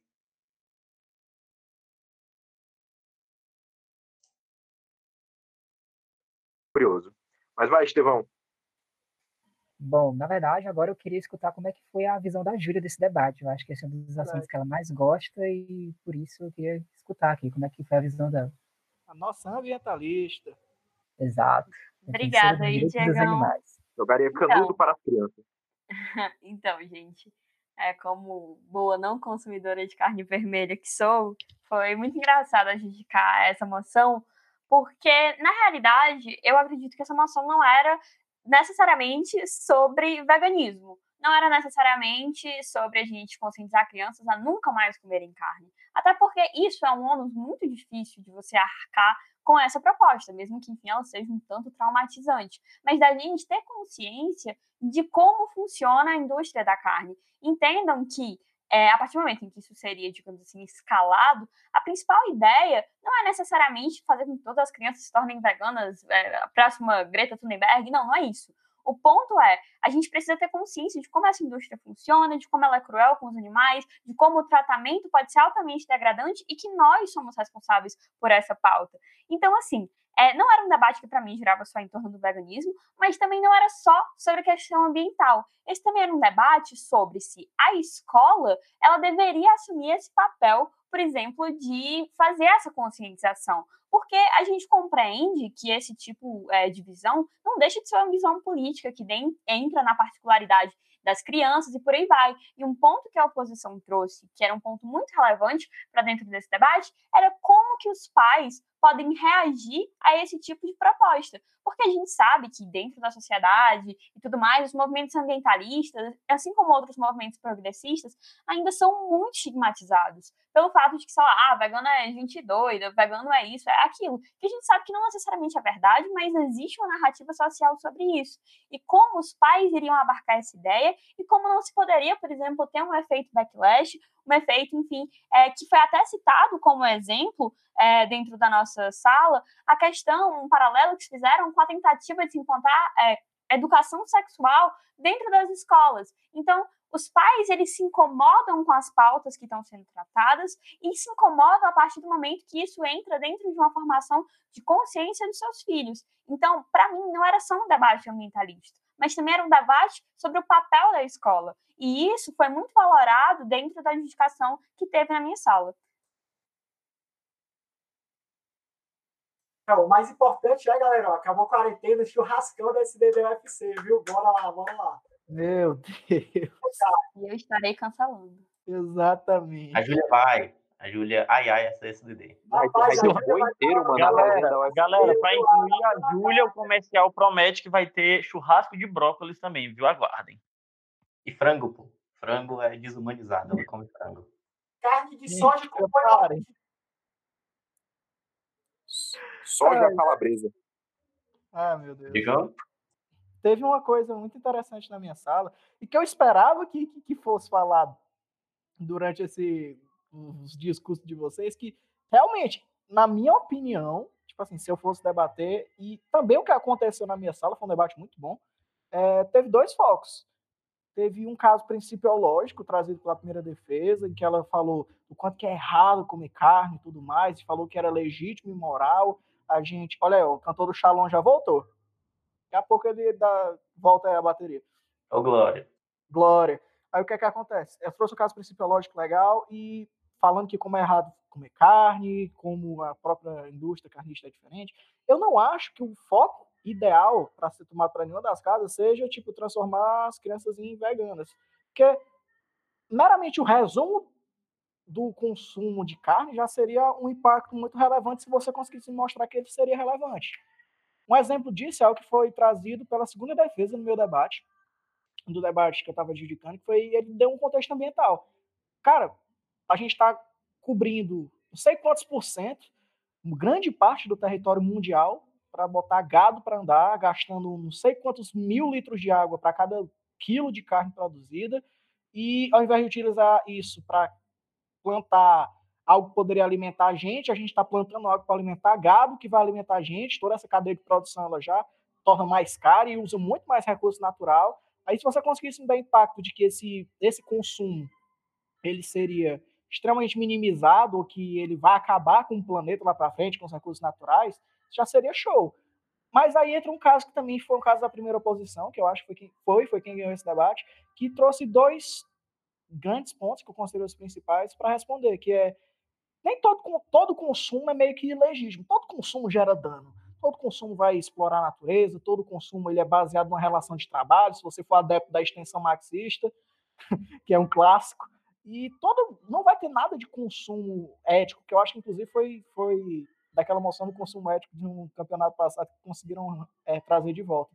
Só que o que, é que acontece? Além disso, trouxeram um ponto. Se a indústria da carne ela é tão forte, se sem essa medida é preciso uma medida muito forte para reverter o que ela faz com a gente, tal, tal, tal, se ela é tão fixa na mente das pessoas, o, que, o mais provável é que ela reaja. Aí é que entra o backlash, que é a reviravolta, que é o contra-ataque dessa indústria. É muito mais provável que acontecendo isso, consigam tornar o, o, o criminalizar, não, é, é, colocar um holofote negativo dentro desse movimento, dentro do movimento ambientalista, dentro do movimento vegano, como se eles fossem os vilões. Porque pensa, se essa medida fosse colocada, é muito fácil eu atacar numa sociedade que já não é muito legal com, com um vegano, é, eu atacar alguém que está forçando uma criança de seis anos a ver visitar matadora, a ver coisas que podem traumatizá-la. Então, se torna um alvo muito mais fácil e toda essa indústria da carne, toda essa influência, o lobby político que ela tem, pode simplesmente utilizar de todo esse aparato para impedir os efeitos positivos dessa medida. Então, esses são uns argumentos muito bons que foi levantado pela sala. Não teve resposta do debate que eu adjudiquei e foi mesmo que definiu quem seria o vencedor. Eu achei muito interessante essa análise. Show de bola. Bom, na minha sala tem um bis, porque primeiro eu fiz parte do curso de agroindústria, então eu tive um bom tempo Sabe estudando não, como é que é. Exatamente, no ensino médio, curso técnico profissionalizante. Então, Bicho é um fazendeiro. uns dois meses eu fiquei estudando como é que era a indústria da carne. Realmente é uma coisa bem brutal. E é exatamente isso que trouxeram na minha sala. Como é uma coisa tão brutal, o principal embate argumentativo que surgiu na minha sala é justamente se valeria a pena você traumatizar a criança vendo esse, essa brutalidade que existe na indústria da carne. A gente fala muito da questão dos bois e da questão dos frangos, mas também tem alguns animais que são mortos de uma maneira bem, bem brutal mesmo, como cisnes, pintos. Então, é realmente uma indústria que é bem pesada você mostrar para a criança. Assim, exatamente por isso aqui fica um pouco complicado debater isso daí. Mas esse foi o embate principal na minha sala. E falando só um pouquinho sobre veganismo, por aí vai, que mencionaram aqui, uma das alternativas que colocaram também na minha sala é justamente essa perspectiva. Você mostra isso daí para você incentivar as crianças a, no futuro, adotarem posições que sejam benéficas para os animais. Seja uma posição mais extrema, como o veganismo, seja uma posição mais moderada, como o vegetarianismo, então, pelo menos, você ser um carnívoro moderado. Ou seja, você come carnes, mas carnes que são de uma procedência mais humana, digamos assim. Então, vamos lá, galera. Agora, a próxima moção, essa aqui é uma moção bem filosófica e foi muito interessante na minha sala. Eu quero ver também como é que foi a visão das outras pessoas que estão aqui. Esta casa prefere o mundo com a crença generalizada na liberdade radical. Coincidentemente, a dupla LEC tem um liberal, um liberal safado, que é o Daniel Rocha, e se ele quiser, ele pode comentar agora como é que ele acha essa moção. Então, bora lá, certo? É, cara, inclusive a bancada de defesa foi foi sensacional nesse debate aqui, foi um debate muito muito interessante. Queria dar até um mandar um beijo aí pro meu colega Rafa, meu colega André, meu colega Rafa, primeira vez que debati com português. Então vamos lá, certo? É, essa moção aqui, ela falava essa ideia de crença na, generalizada na liberdade radical, né? E toda essa questão de, de crenças fixas e tudo mais. Uma métrica que, que uma métrica não, né? Tipo assim, um, uma, uma, uma análise que foi feita que foi muito interessante na defesa na nossa, na nossa bancada é o como a sociedade de hoje, assim, é, e principalmente influenciada por questões mais tradicionalistas, vê na capacidade de você manter um posicionamento como uma força muito grande, né? Então eles começaram com uma análise muito, muito, muito, muito interessante. E aí passou o como isso é preju e como isso é prejudicial, certo? É... Por que que e por que e por que que seria prejudicial, né? Porque você vive hoje numa sociedade de constante mudança, né? E nas minúcias você já tem uma ideia de liberdade radical. Você já tem essa ideia de liberdade radical quando você tem uma ecleticidade no Spotify, quando você escuta um sertanejo, depois vai pro funk proibidão, depois vai pro rock pesadão e tudo mais. Você já tem essa liberdade radical quando você tem uma coisa, depois quer outra e tudo mais. Coisas que são popularizadas, se você aceitar as diferenças e tudo mais. O problema é que essa liberdade radical ela acaba não sendo aplicada nas coisas mais impactantes da sociedade, entendeu? Que é quando o quê? Quando você precisa, quando um pai precisa aceitar um filho LGBT, quando um pai precisa dizer para a filha que ela pode ocupar posições que normalmente a mulher não ocupa, quando você precisa mudar coisas dentro da sociedade que estão diretamente ligadas a grandes preconceitos a clássicos, né, a grandes estruturas sociais. E aí foi muito bem construído pela defesa o como essa essa crença na liberdade radical, de capacidade de mudanças, vai propiciar para essas minorias e para essas e para esses grupos que são muito, grupos muito afetados pelo tradicionalismo, digamos assim, eles vão ser, eles vai, vai impactar muito eles positivamente, né? E, e, isso foi muito interessante. E na, na, própria capacidade de adaptação, né? E aí foi trazido assim, aí já foi mais puxando para o que o Luan lhe trouxe é, sobre a, a difusão de informação. Hoje a gente tem uma difusão de informação muito grande. As pessoas sabem de muitas coisas muito rápido. As pessoas mudam de opinião muito rápido pela quantidade de informação. Então você tem essa narrativa já mais adequada ao comum das pessoas. E você adequa isso também à sociedade. O Luan, ele fala, ele vai falar sobre, sobre startup, certo? Vai ser legal, inclusive. Se quiser até comentar aí, Luan, sobre a questão das startups. Eu estava esperando que tu não fosse dar deixa, né? Pelo amor de Deus. Só um comentário. O Luan, vai, vai, vai, o Luan é a pessoa que mais consegue encaixar startup em qualquer tema, de qualquer moção que eu conheço. Então, eu estou muito curioso. Olha aí. Ah, Absolutamente ninguém há. Aí, Luan, tem uma startup que. Toque me voe, né, pai? Toque me voe, meu dia a dia, cara. Mas falando disso aí, pô, a melhor. Eu, e nem foi startup, viu? Que eu comentei direito, foi mercado financeiro. É meu novo, meu novo bala de prata. Mas o legal é porque, pô, o Daniel pensou no movimento liberal, o negócio do. Pô, foi muito engraçado. Ele, pô, caso todo principiológico, meu full pragmático. E, assim, a melhor parte que eu falei foi justamente, assim, porque eu vi esse caso no dia a dia. Que era justamente, pô, quando a gente pensa hoje nas empresas, né, que estão aceitando vários perfis. E falando do mercado financeiro, pô, Faria lá, militar, quando eu estava trabalhando lá no mercado financeiro, ia todo dia lá de branco, calça azul marinho, pô, sapato bonito, aquela pô, todo social, cabelo no gel. Então, pô, porque é normal, é de todo mundo, é, é do mercado financeiro como um todo. Isso é, isso é quase histórico.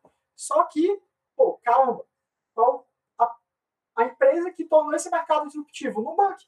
E o Nubank, ele vem, qual a principal mão de obra dele? É justamente utilizar os diversos perfis de pessoas dentro dele, né? Cara, usar isso como front office dele, para ele fazer um negócio melhor, para ele conhecer melhor o cliente dele.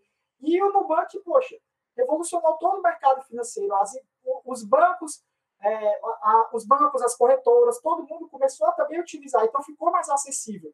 Então é um grande caso onde a gente mostrou pragmaticamente como essa liberdade muda, torna mais inclusivo, dá realmente, pô, muda horizontes, né? Pô, isso aí foi, foi uma parte muito legal do nosso discurso, trazer, trazer isso reverbera na sociedade de uma forma negativa por meio desse mecanismo aí de opressão dos mais fortes em relação aos mais fracos.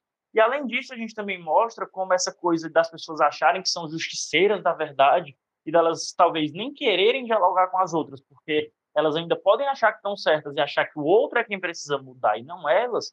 Isso tudo acaba sendo levado para o debate político e, e é algo que assim ambas as bancadas podiam tratar muito bem, mas na oposição foi bastante positivo eu passo a bola aí para o Juan, que ele também foi, conseguiu tratar bem na oposição.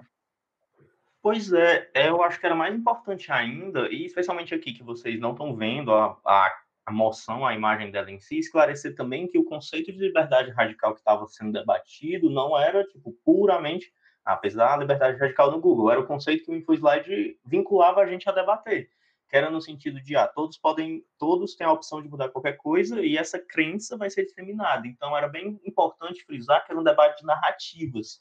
Quais os impactos desse tipo de narrativa dentro da sociedade era o cerne ápice desse debate. Tipo, é melhor ou é pior eu acreditar que nessa, todas as pessoas, e a moção deixava isso bem claro, todas as pessoas eram capazes de mudar o seu posicionamento.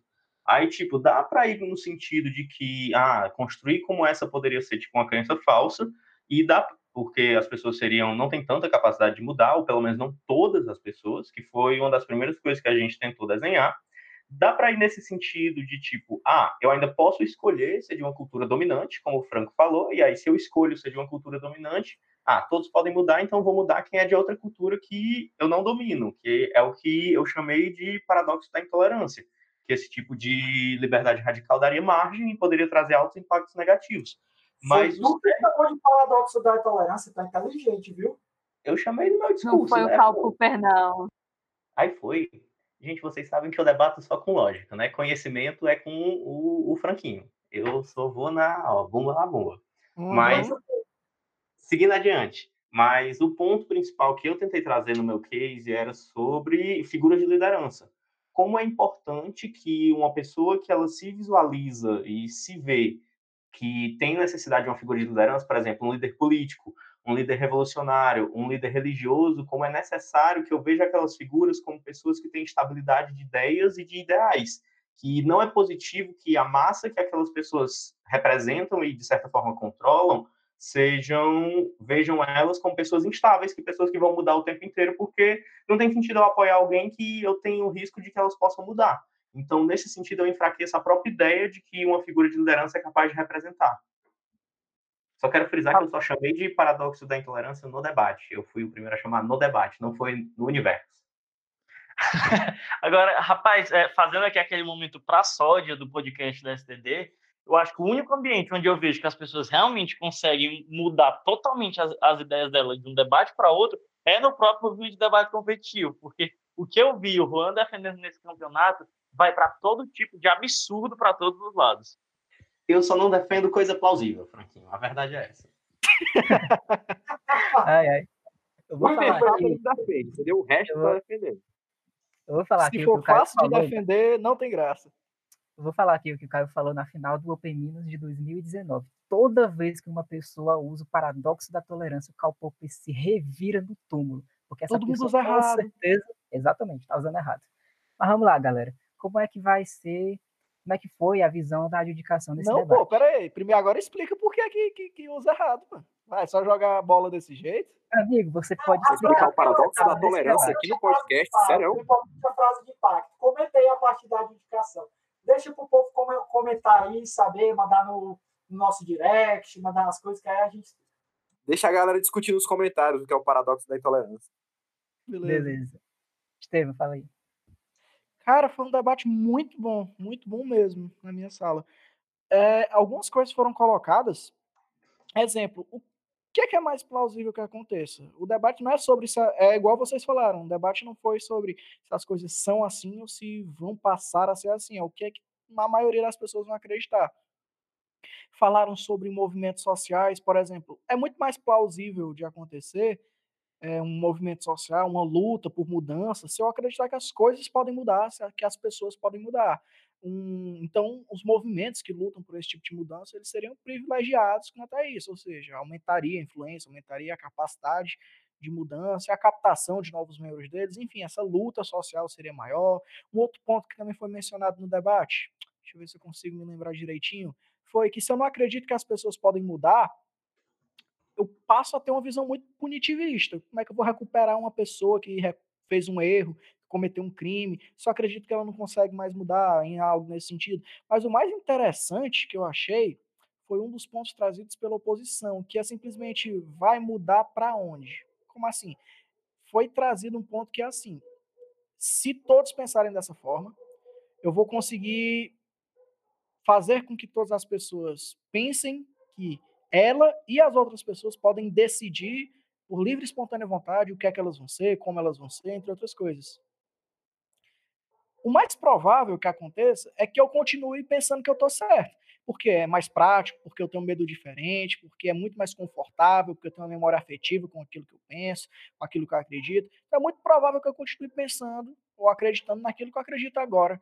E se eu acho que eu estou certo, as outras pessoas estão erradas e agora estão erradas porque elas querem, não é porque tem uma cultura que dita aquela coisa, ou porque ela foi influenciada de alguma forma, ou então ela teve uma criação familiar diferente. Agora eu vou acreditar que é porque ela quer. Aí é muito mais plausível que se os grupos que há hoje acham que as outras pessoas estão erradas por coisas políticas, ou então até por atitudes, por questões de orientação sexual, por questões de ideologia, entre, entre essas coisas, eles vão continuar pensando que eles estão certos e os outros estão errados. Só vai mesmo mudar o motivo pelo qual eles pensam dessa forma, não? Eu achei muito interessante, uma reflexão que eu não tinha tido até aquele debate, foi um dos pontos que me chamou bem a atenção. E, inclusive, me levou a dar uma pesquisada nesse conceito, para fora da, da, do debate, da adjudicação, não para fins de utilização, mas por curiosidade, porque eu achei bem interessante essa visão. Eles iam mudar para qual lado? Era bem mais provável que eles não mudassem, só mudassem um motivo pelo qual eles acham que os outros estão errados. É bem legal. Bom, na minha sala já teve alguns problemas de leitura, como o Juan falou. Não é um termo que tem um significado único, ele tem vários significados, então se você procurar na internet, provavelmente o significado vai ser diferente daquele que o Infoslide delimitou. Exatamente por isso que o Infoslide delimitou um termo, justamente para ajudar na compreensão dos debatedores. Porque mesmo assim, as pessoas da minha sala eram pessoas iniciantes e também muito promissoras, mas elas pecaram um pouco na leitura da moção. Então, elas estavam defendendo a liberdade radical de Sartre, a de Camus, além de que também uma concepção um pouco deturpada da liberdade radical, como sendo a noção de que você, através da liberdade radical, você pode definitivamente mudar. Então, eles colocaram um exemplo onde, por exemplo, no cenário de existe liberdade radical, você consegue confiar que as pessoas podem realmente mudar para melhor. Então, uma pessoa que cometeu vários crimes, ela, por causa dessa concepção, tem a possibilidade de conseguir mudar efetivamente, se tornar uma pessoa melhor. O que eu achei bem interessante na minha sala foi justamente uma diferença que a oposição fez, que existe a liberdade e existe a liberdade radical. A liberdade não está em debate, mas está em debate a radicalização da liberdade, ou seja, uma versão mais extrema de uma liberdade absoluta. Mas a liberdade em si ainda é uma coisa que é importante para o debate, e essa liberdade em si, que a oposição estava colocando, ela surgiu justamente por causa de algumas limitações. Então, eles construíram um cenário onde para que a gente tenha certos direitos sociais, certos direitos políticos, certos mecanismos de organizações internacionais, como tribunais penais internacionais, por aí vai, era necessário que houvesse uma limitação da ação humana, ou seja, era necessário que não houvesse uma liberdade absoluta, mas uma liberdade restrita. Exatamente por causa dessa restrição é que várias coisas positivas do nosso mundo surgiram e ainda podem surgir no futuro. Então, eles argumentaram em cima disso e falaram como a liberdade radical na verdade, ela é insustentável. Ela não consegue nem produzir mecanismos bons para a sociedade e nem tampouco conseguir criar uma sociedade definitivamente estável. Então, foi uma estratégia bem interessante na minha sala. Júlia, como é que foi a tua sala? Pode comentar aí? Então, eu acho que esse era um debate sobre a importância é, de valores e dogmas serem perenes ao longo da sociedade.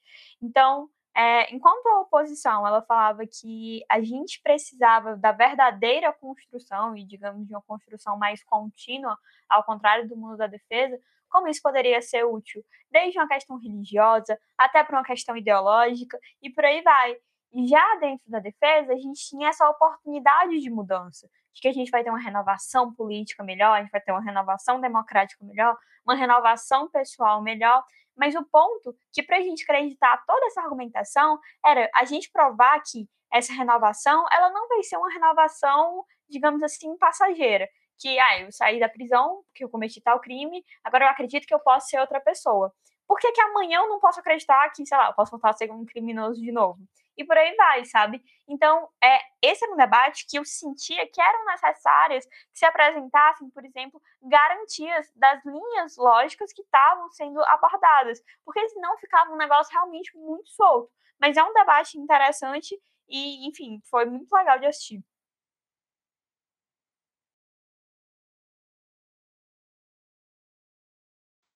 Pois, show de bola, pessoal. Agora a gente vai falar das moções da rodada eliminatória. Ou seja, a gente vai falar agora da semifinal. A moção da semifinal é uma moção bem interessante e bem inovadora no movimento de debates. Ela é esta casa concederia à comunidade internacional o direito de administrar os hotspots quanto à preservação, conservação e utilização dos recursos deles presentes. É perfeita essa moção justamente para esses fins de debate, porque justamente a dupla que eu vou chamar agora para comentar foi a dupla que foi primeira defesa nesse debate. E aí, como é que vocês desenrolaram nesse debate? Rapaz, eu vou deixar o Daniel comentar melhor, porque realmente quando eu vi essa moção, veio o famoso branco na hora do brainstorm do prep time. Total, total. Não veio ideia, não veio caber. Acho que o Daniel começou a falar na hora do debate ele não sabia direito o que, é que eu ia falar. Foi, foi, foi um negócio bem complicado. Assim, o, o peso de há muito tempo não está debatendo, nessa, nessa hora realmente pesou, do brainstorm não está afiado. Mas deixar para o Daniel comentar a nossa parte da defesa, que é melhor. Não me orgulho muito desse debate, não. Até que a gente não... É, né, gente? Então, é, eu não sei se é tão bom falar exatamente o que a gente fez, porque o que a gente fez deu errado, né? Tanto que a gente não passou. Mas, vamos lá. É, uma coisa assim que eu pude observar no debate que ficou um pouco confuso sobre o que a magnitude desses hotspots, né? É, não ficou tão claro é, o tamanho deles, e aí ficaram debates, existiram debates dentro, dentro desse, desse debate sobre, ah, ele é essencial para a economia, ele não é, ele é muito grande, ele não é, um país ele vai ficar muito lesado se ele perder um hotspot, se perder o controle sobre o hotspot e tudo mais, é, não vai, porque assim, a dimensão do hotspot ficou um pouco, ficou um pouco prejudicada do nosso debate, como um todo, né, e assim, e até o, o dá para comentar também sobre como é que aconteceu no restante, mas a métrica que a gente estabeleceu, e tinha era interessante estabelecer um modelo aqui, foi o que seria essa comunidade internacional. Como sempre problema de ter comunidade internacional que a gente sabe exatamente quem é, né? A gente colocou como um comitê da ONU para ficar um debate mais plausível e ficar algo acessível para todo mundo, certo? E a gente colocou, é, e aí é, foi um ponto, assim, um ponto importante da, da definição, é que esse, esse, esse, esse, esse domínio, esse controle essa administração, ela não seria uma administração impositiva, né? não seria um algo que ah, você deve fazer isso, deve fazer aquilo, mas principalmente uma administração que queria barrar ações, né? uma administração que queria barrar ações que fossem danosas aos ao, ao, aqueles hotspots. Se o país fosse fazer alguma coisa para aquele hotspot, ele poderia ser barrado aquilo se aquilo fosse considerado danoso. E aí o primeiro ponto que ficou que ficou por cima exatamente foi exatamente a questão de como as nações hoje se utilizam da soberania para explorar de qualquer maneira os seus, os seus recursos naturais, né? E aí isso ficou, a gente ficou na dúvida também se foi batido, tudo mais, tudo mais.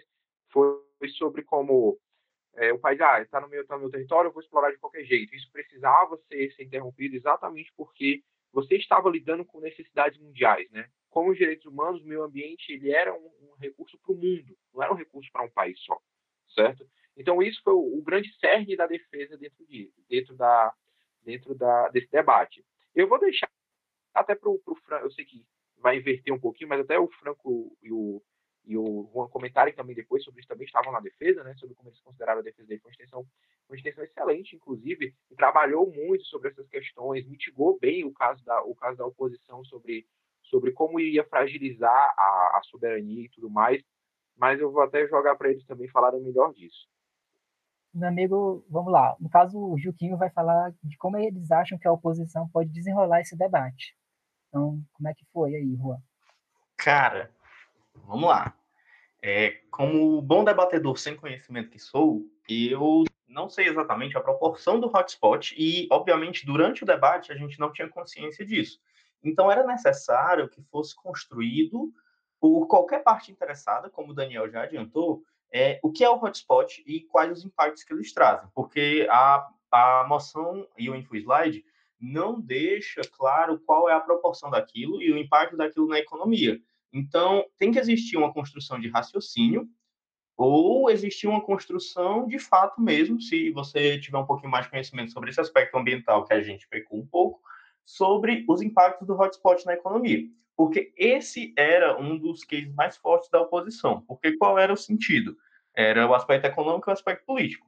Que, nesse sentido, a partir do momento que eu construo uma imagem para dentro do debate que o hotspot ele possui uma relevância política e econômica, ele é uma zona de obtenção de recursos, ele é uma zona de obtenção, seja de matéria-prima, seja de impulso econômico através do turismo. Se eu consigo deixar claro isso para fins de debate, não estou dizendo que necessariamente todo hotspot é isso, e enfim, pra, mas para a oposição era importante fazer isso. Ou, em última instância, se eu deixo claro que qualquer desenvolvimento econômico ele precisa do hotspot para, enfim, tipo, por exemplo, eu vou construir uma indústria no meu país, eu preciso, de certa forma, impactar o hotspot, que seria aqui no Brasil a Mata Atlântica. Eu vou construir uma indústria na região litorânea do Nordeste, eu tenho que tomar cuidado com os impactos que isso pode causar na bacia hidrográfica, que aquela bacia hidrográfica vai chegar no hotspot. Então, acredito que para a oposição é essencial construir isso. relacionar ou dar impactos diretos para o hotspot ou deixar claro como o hotspot ele a regulação dele impactaria o aspecto econômico. E a partir disso, eu parti para uma construção de que se eu dou para a comunidade internacional poderes sobre isso, eu estou tirando do país algo que é tipo uma das principais fontes de potencial renda para ele, ou em última instância, eu estou dando para a comunidade internacional a oportunidade de regular algo que causa muitos impactos na possibilidade de desenvolvimento daquele país. Por exemplo, Madagascar é todo classificado como um hotspot, no caso do InfoSlide, por exemplo. Ou o caso que eu já falei das bacias hidrográficas que seriam impactadas pela indústria. Então, a partir do momento que eu construo esse impacto, é, vira, vira um ônus muito grande eu dar para a comunidade internacional o poder de regular os hotspots do meu país. É como se a soberania e o próprio desenvolvimento econômico do meu país ele ficasse em jogo por causa desse tipo de controle que eu estou concedendo para a comunidade internacional. E aí eu ainda posso piorar ainda mais esse cenário, porque além de ser ruim por eu quebrar a soberania do meu país, do meu país ou então do país em tela, é ruim porque eu estou pondo em risco, eu posso fazer toda uma construção do aspecto político da comunidade internacional e como a comunidade internacional ela reage a dominar, ela ela se utiliza disso para dominação política. Tipo, apesar de que houve uma construção de que não vai ser tão intervencionista, a oposição pode facilmente tratar isso como fuga do ônus, porque a comunidade internacional vai acabar intervindo de uma forma ou de outra, senão não tem nem sentido ele fazer isso para regular e proteger. É, mas, ainda que não seja, tipo, eu vou estar tá dando influência necessariamente para a comunidade internacional. E aí é muito fácil construir a ideia de neoimperialismo e ligar ela com a comunidade internacional a partir do ponto que muitos dos hotspots estão situados em países subdesenvolvidos ou em desenvolvimento. Aí eu crio um contexto em que a comunidade internacional tem interesse, ou pelo menos os cabeças da comunidade internacional têm interesse em mitigar o desenvolvimento econômico daqueles países para manter a divisão internacional do trabalho do jeito que ela está. E aí eu dou margem para, tipo, ah, eles vão regular uma das coisas que mais contribui para o desenvolvimento daquele país. Ou seja, é um ônus gigantesco que a defesa teria que arcar se isso ficasse bem construído, tanto nos impactos econômicos quanto nos impactos de dominação política. Além de ter todo o aspecto de soberania e autodeterminação do país poder gerir ele como bem entender por conta da sua individualidade.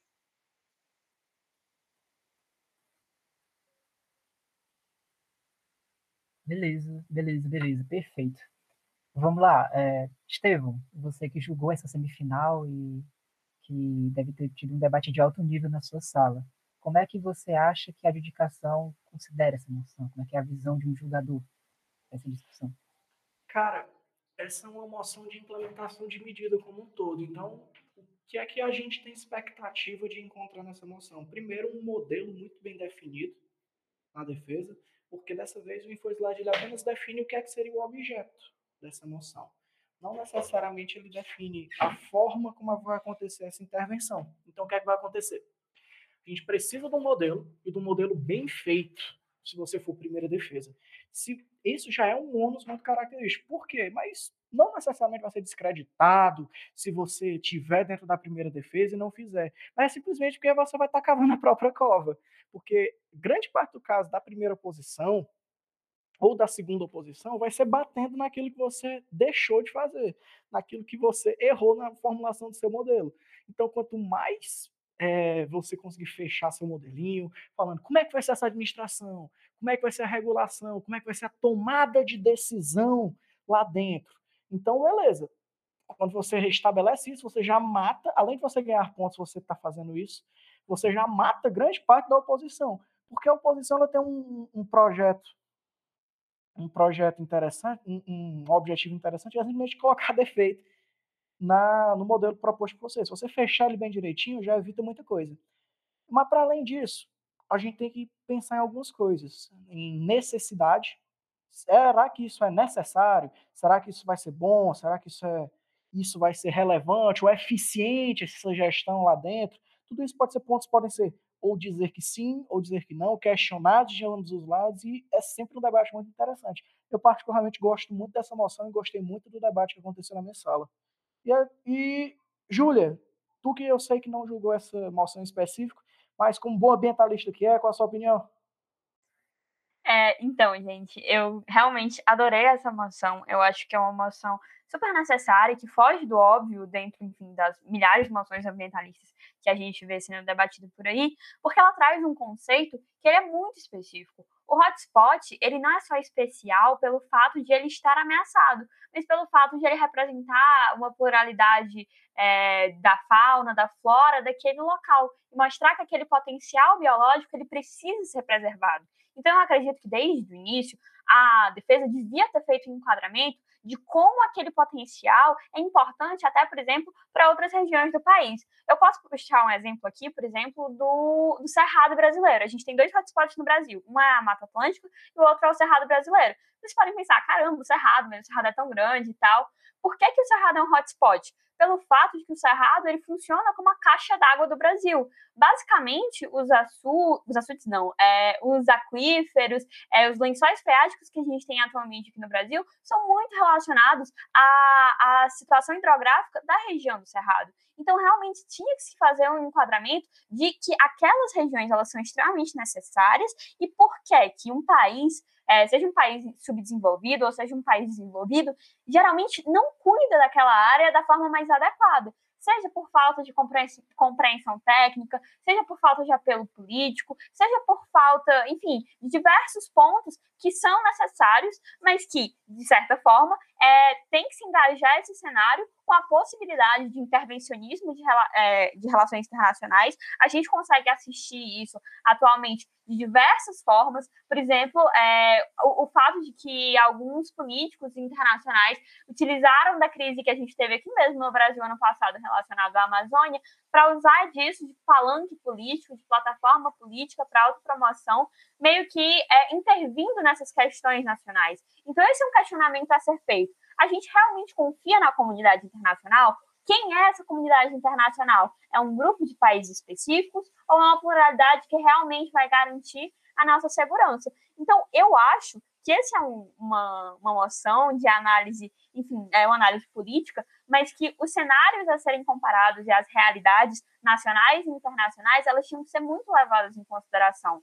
Porque realmente só provando que existe esse ônus e que esse ônus pode ser é, vencido a partir dessa proposta, que a defesa, enfim, poderia se sagrar vitoriosa. Mas, assim, desde já, parabéns para o CA Team, porque essa é uma moção muito importante e muito necessária.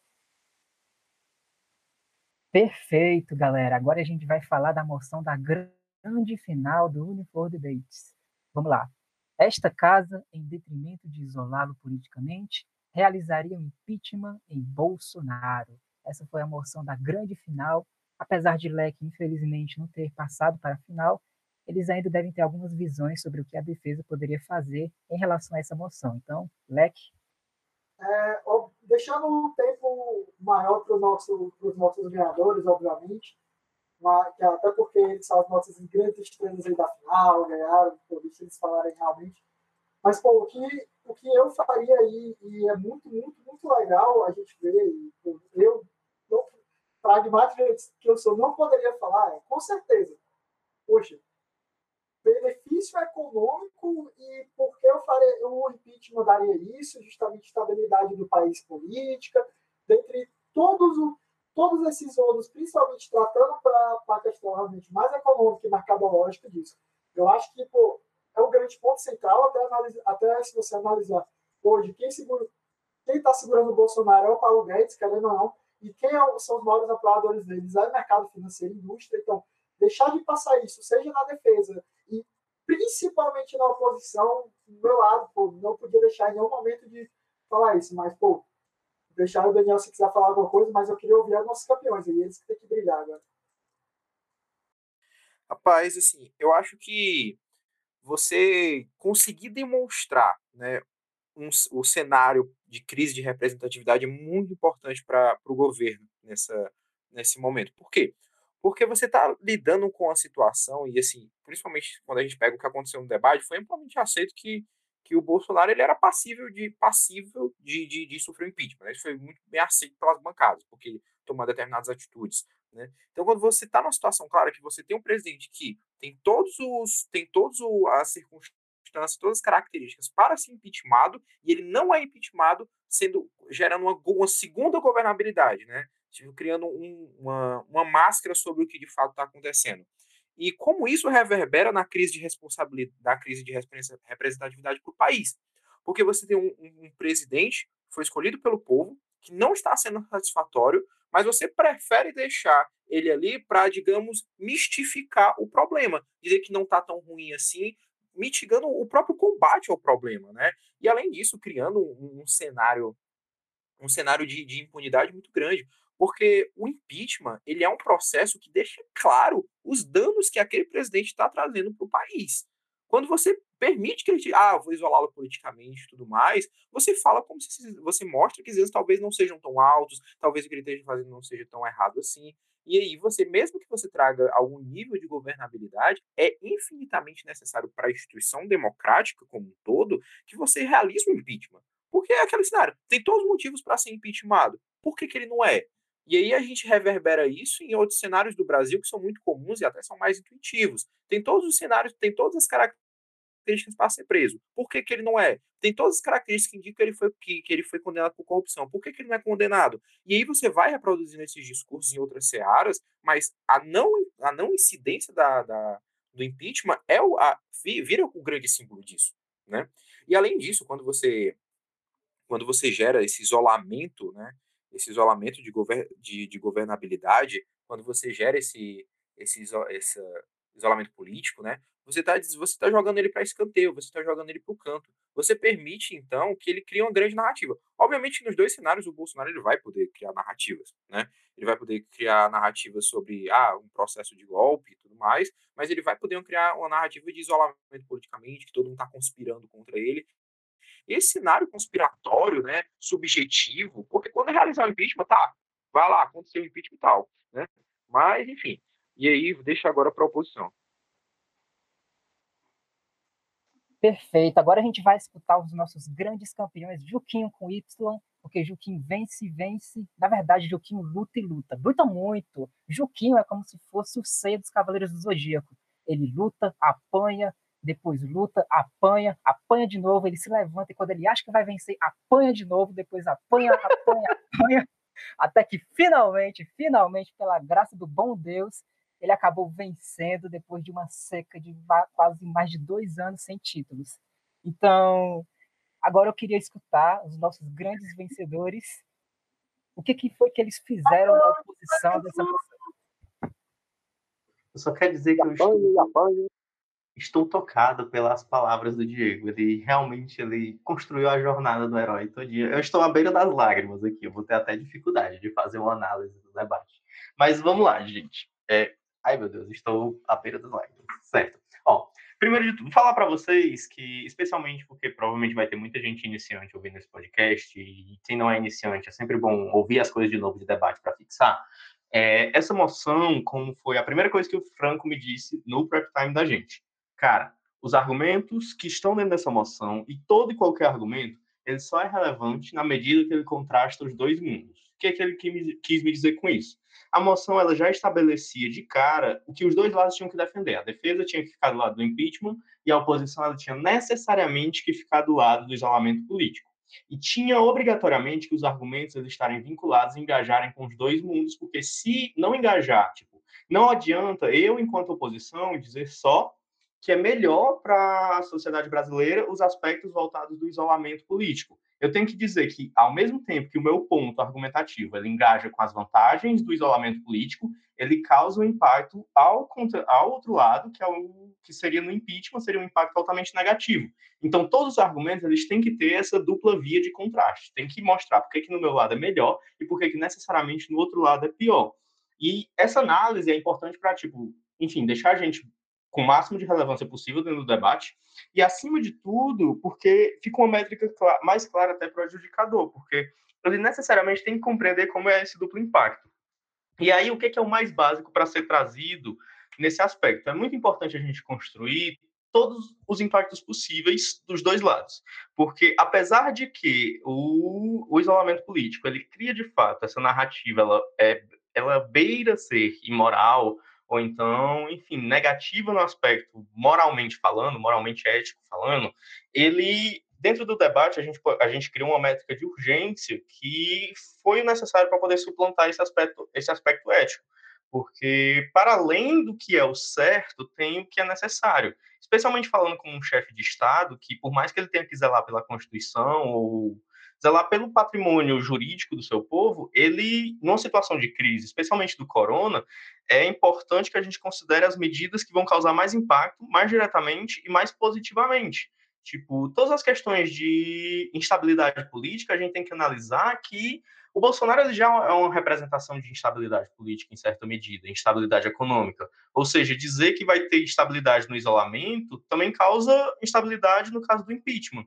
Então, a saída que a gente viu para analisar isso, na verdade, começando pelas saídas que a, outra, a primeira oposição viu, e que também são saídas viáveis, é no sentido de construir por que, que o impeachment tem um, um encargo democrático ruim, por que, que o impeachment não pode, a gente não pode passar por dois impeachments seguidos, como ocorreu Dilma Bolsonaro, a gente, com a democracia recente, não pode ver isso, e todo o aspecto de como o impeachment, ele acaba gerando uma narrativa de vítima para o Bolsonaro, que ela ganha muita, muito protagonismo social. Então, a, esses primeiros pontos foram importantes no sentido de deixar claro o, os impactos negativos do impeachment, que era uma construção necessária, só que era necessário engajar como era positivo e, enfim, é necessário engajar como é positivo o isolamento social. Positivo o suficiente para suplantar o aspecto de ele ser errado. E por que, que ele é positivo? Porque ele mantém mais estabilidade, porque ele evita uma crise econômica mais generalizada, e ele evita, se ele não for tão mediatizado, ele evita um desgaste da democracia frente à população. E mais especificamente sobre o nosso caso, eu vou deixar o Franco falar um pouquinho mais, porque, enfim, ele que estendeu e ele que construiu. É, bem, gente, é, como o Juan aí falou, esse é um debate, sobretudo, dessa análise de mundo. Mas mais do que analisar esses dois mundos, o que a gente precisava entender nesse debate é que ele precisava de uma caracterização. E o que a oposição precisava fazer para ganhar esse debate, e isso foi muito bem feito por ambas as oposições, na verdade, era caracterizar aquela figura do Bolsonaro. Inclusive, foi uma extensão que a gente conseguiu fazer, mesmo em alguns dos pontos que já haviam sido trazidos, de tentar caracterizar, por exemplo, como o Bolsonaro conseguiria capitalizar politicamente num cenário onde o impeachment ocorre e num cenário onde a gente somente isola ele politicamente. E aí, uma coisa que a gente consegue mostrar durante o debate é que se você faz o impeachment nele, a narrativa de vitimismo, a narrativa de que, na verdade, era um, um, um, revanchismo do impeachment da Dilma, ela é muito mais alavancada porque a mídia fica tomada por aquilo. Enquanto que quando você isola ele politicamente, as pautas que estão sendo colocadas são, sobretudo, não necessariamente daquele isolamento político, e sim da própria tentativa de resolução dos problemas. Então, por exemplo, você consegue trazer aquelas perspectivas de como os estados e os governadores estão resolvendo o caso do coronavírus, por exemplo, mesmo sem ter ali é, o próprio Bolsonaro ajudando e por aí vai. Mas, assim, o que acabou sendo determinante pelos feedbacks que a gente pegou com a adjudicação naquele debate era você não só analisar os impactos de o que aquilo, vale, o que aquilo representa para a democracia é, em cada lado, mas, sobretudo, entender o que, é que acontece caso aquelas medidas deem certo e quais são as chances de fracasso, por aí vai. E uma coisa que a gente mostra é que se o Bolsonaro realmente for impeachmentado, vai ser o Mourão quem assume. E aí, quais são os impactos disso? E aí a gente trabalha mostrando que é mais provável que aqueles índices, ou seja, aqueles representantes que já, já estão na Câmara, que já estão no Senado e que no próprio STF, que estão atuando agora, já que já está, de certa forma, rolando esse isolamento, é mais plausível que eles consigam resolver os problemas, ainda que não seja em perfeição, do que o próprio Mourão é, resolver. Porque ainda que o Mourão traga e algumas perspectivas é, que parecem ser, como algumas pessoas apontam, menos problemáticas que o Bolsonaro, ele não deixa de ser considerado um vício omisso. Porque quando o Bolsonaro coloca alguns absurdos, mesmo que ele se manifeste, muitas vezes ele fica ali em cima do muro e por aí vai. Então, mostrar que essa coalizão para aprovar essas pautas é, acabaria sendo mais benéfica para o povo brasileiro, que era o impacto central no debate, foi algo muito importante e que acabou sendo muito bem comprado pela é a adjudicação e por isso a gente conseguiu se sagrar vencedor e campeão no debate. Mas eu passo a bola aí para o colega Tijolinho. Perfeito. Bom, agora a gente vai escutar a pessoa que adjudicou esse debate, porque ela mais do que ninguém pode trazer as impressões gerais de quem realmente conseguiu julgar o debate. E aí, Estevam, como é que foi? Cara, foi um debate muito bom. todas as pessoas que estavam na mesa consideraram que foi um debate muito bom, foi alto nível, o diferencial foi muito bem feito por todas as bancadas e foi muito decidido na base do detalhe. É uma moção muito boa, que eu, eu particularmente considero muito boa e que o foco seria, foi tomado pela grande maioria das bancadas, uma métrica de custo-benefício. E que foi o que ficou sustentado até o final do debate, porque mesmo a lógica valorativa, uma lógica moral, ela, mesmo que colocada, ela não foi demonstrada do porquê é que ela seria mais importante do que a métrica utilizada anteriormente. Então, o que acontece é que nessa moção foi realizada diversos conceitos. O que é que seria melhor a curto, a médio, a longo prazo? O que é que seria melhor para a gente evitar que Bolsonaro ou que o movimento que ele representa capitalizasse qualquer uma das medidas? O que é que seria melhor para controlar os danos que ele consegue resultar? O que é que seria melhor para a gente conseguir conter é, os danos imediatos que estão acontecendo agora? As métricas são muito ricas, ela serve tanto para a situação atual do coronavírus, serve para a situação é, a curto prazo relativo ao próximo semestre, a crise econômica que a gente vai ter que enfrentar daqui a pouco, a médio prazo com o final de mandato, como é que vai ser uma corrida eleitoral, um cenário A ou cenário B, e a longo prazo, o que é que esse movimento representado por Bolsonaro, por seus seguidores, é, vai gerar, vai proporcionar no futuro com cada uma dessas medidas. Eu vou dar mais munição, vou dar menos munição. O que é que isso pode gerar de mal ou de bom para a nossa democracia? O que é melhor para o cidadão como um todo? Então, foi um debate muito rico. Fiquei muito orgulhoso de conseguir adjudicar essa final. O resultado foi justo, porque as moções, principalmente das casas de oposição, eles me mostraram com bastante coerência, bastante plausibilidade o que, é foi apresentado lá. E a análise de cenários apresentada pelo Juquinho, ela conseguiu, na minha opinião, e por unanimidade dos outros, dos outros adjudicadores da mesa, se preponderar por uma lógica de melhor gestão, uma lógica de melhor eleição, um cenário a médio, curto, médio e longo prazo que seria melhor estabelecido por eles, se diferenciando consideravelmente da primeira bancada. Então, muito satisfeito e muito orgulhoso de ter adjudicado esse debate e também do que é que o debate foi. Foi uma moção muito interessante de se ouvir e eu gostaria de ter a oportunidade de debater ela um dia, quem sabe como debatedor. E eu, honestamente, só tenho isso a comentar e agradecer principalmente. Foi muito interessante julgar esse debate, foi muito enriquecedor. Parabéns aos vencedores, foi merecido por decisão unânime. E as métricas são exatamente essas, pelo menos as métricas utilizadas no debate e que preponderaram, que foi levadas à mesa de adjudicação.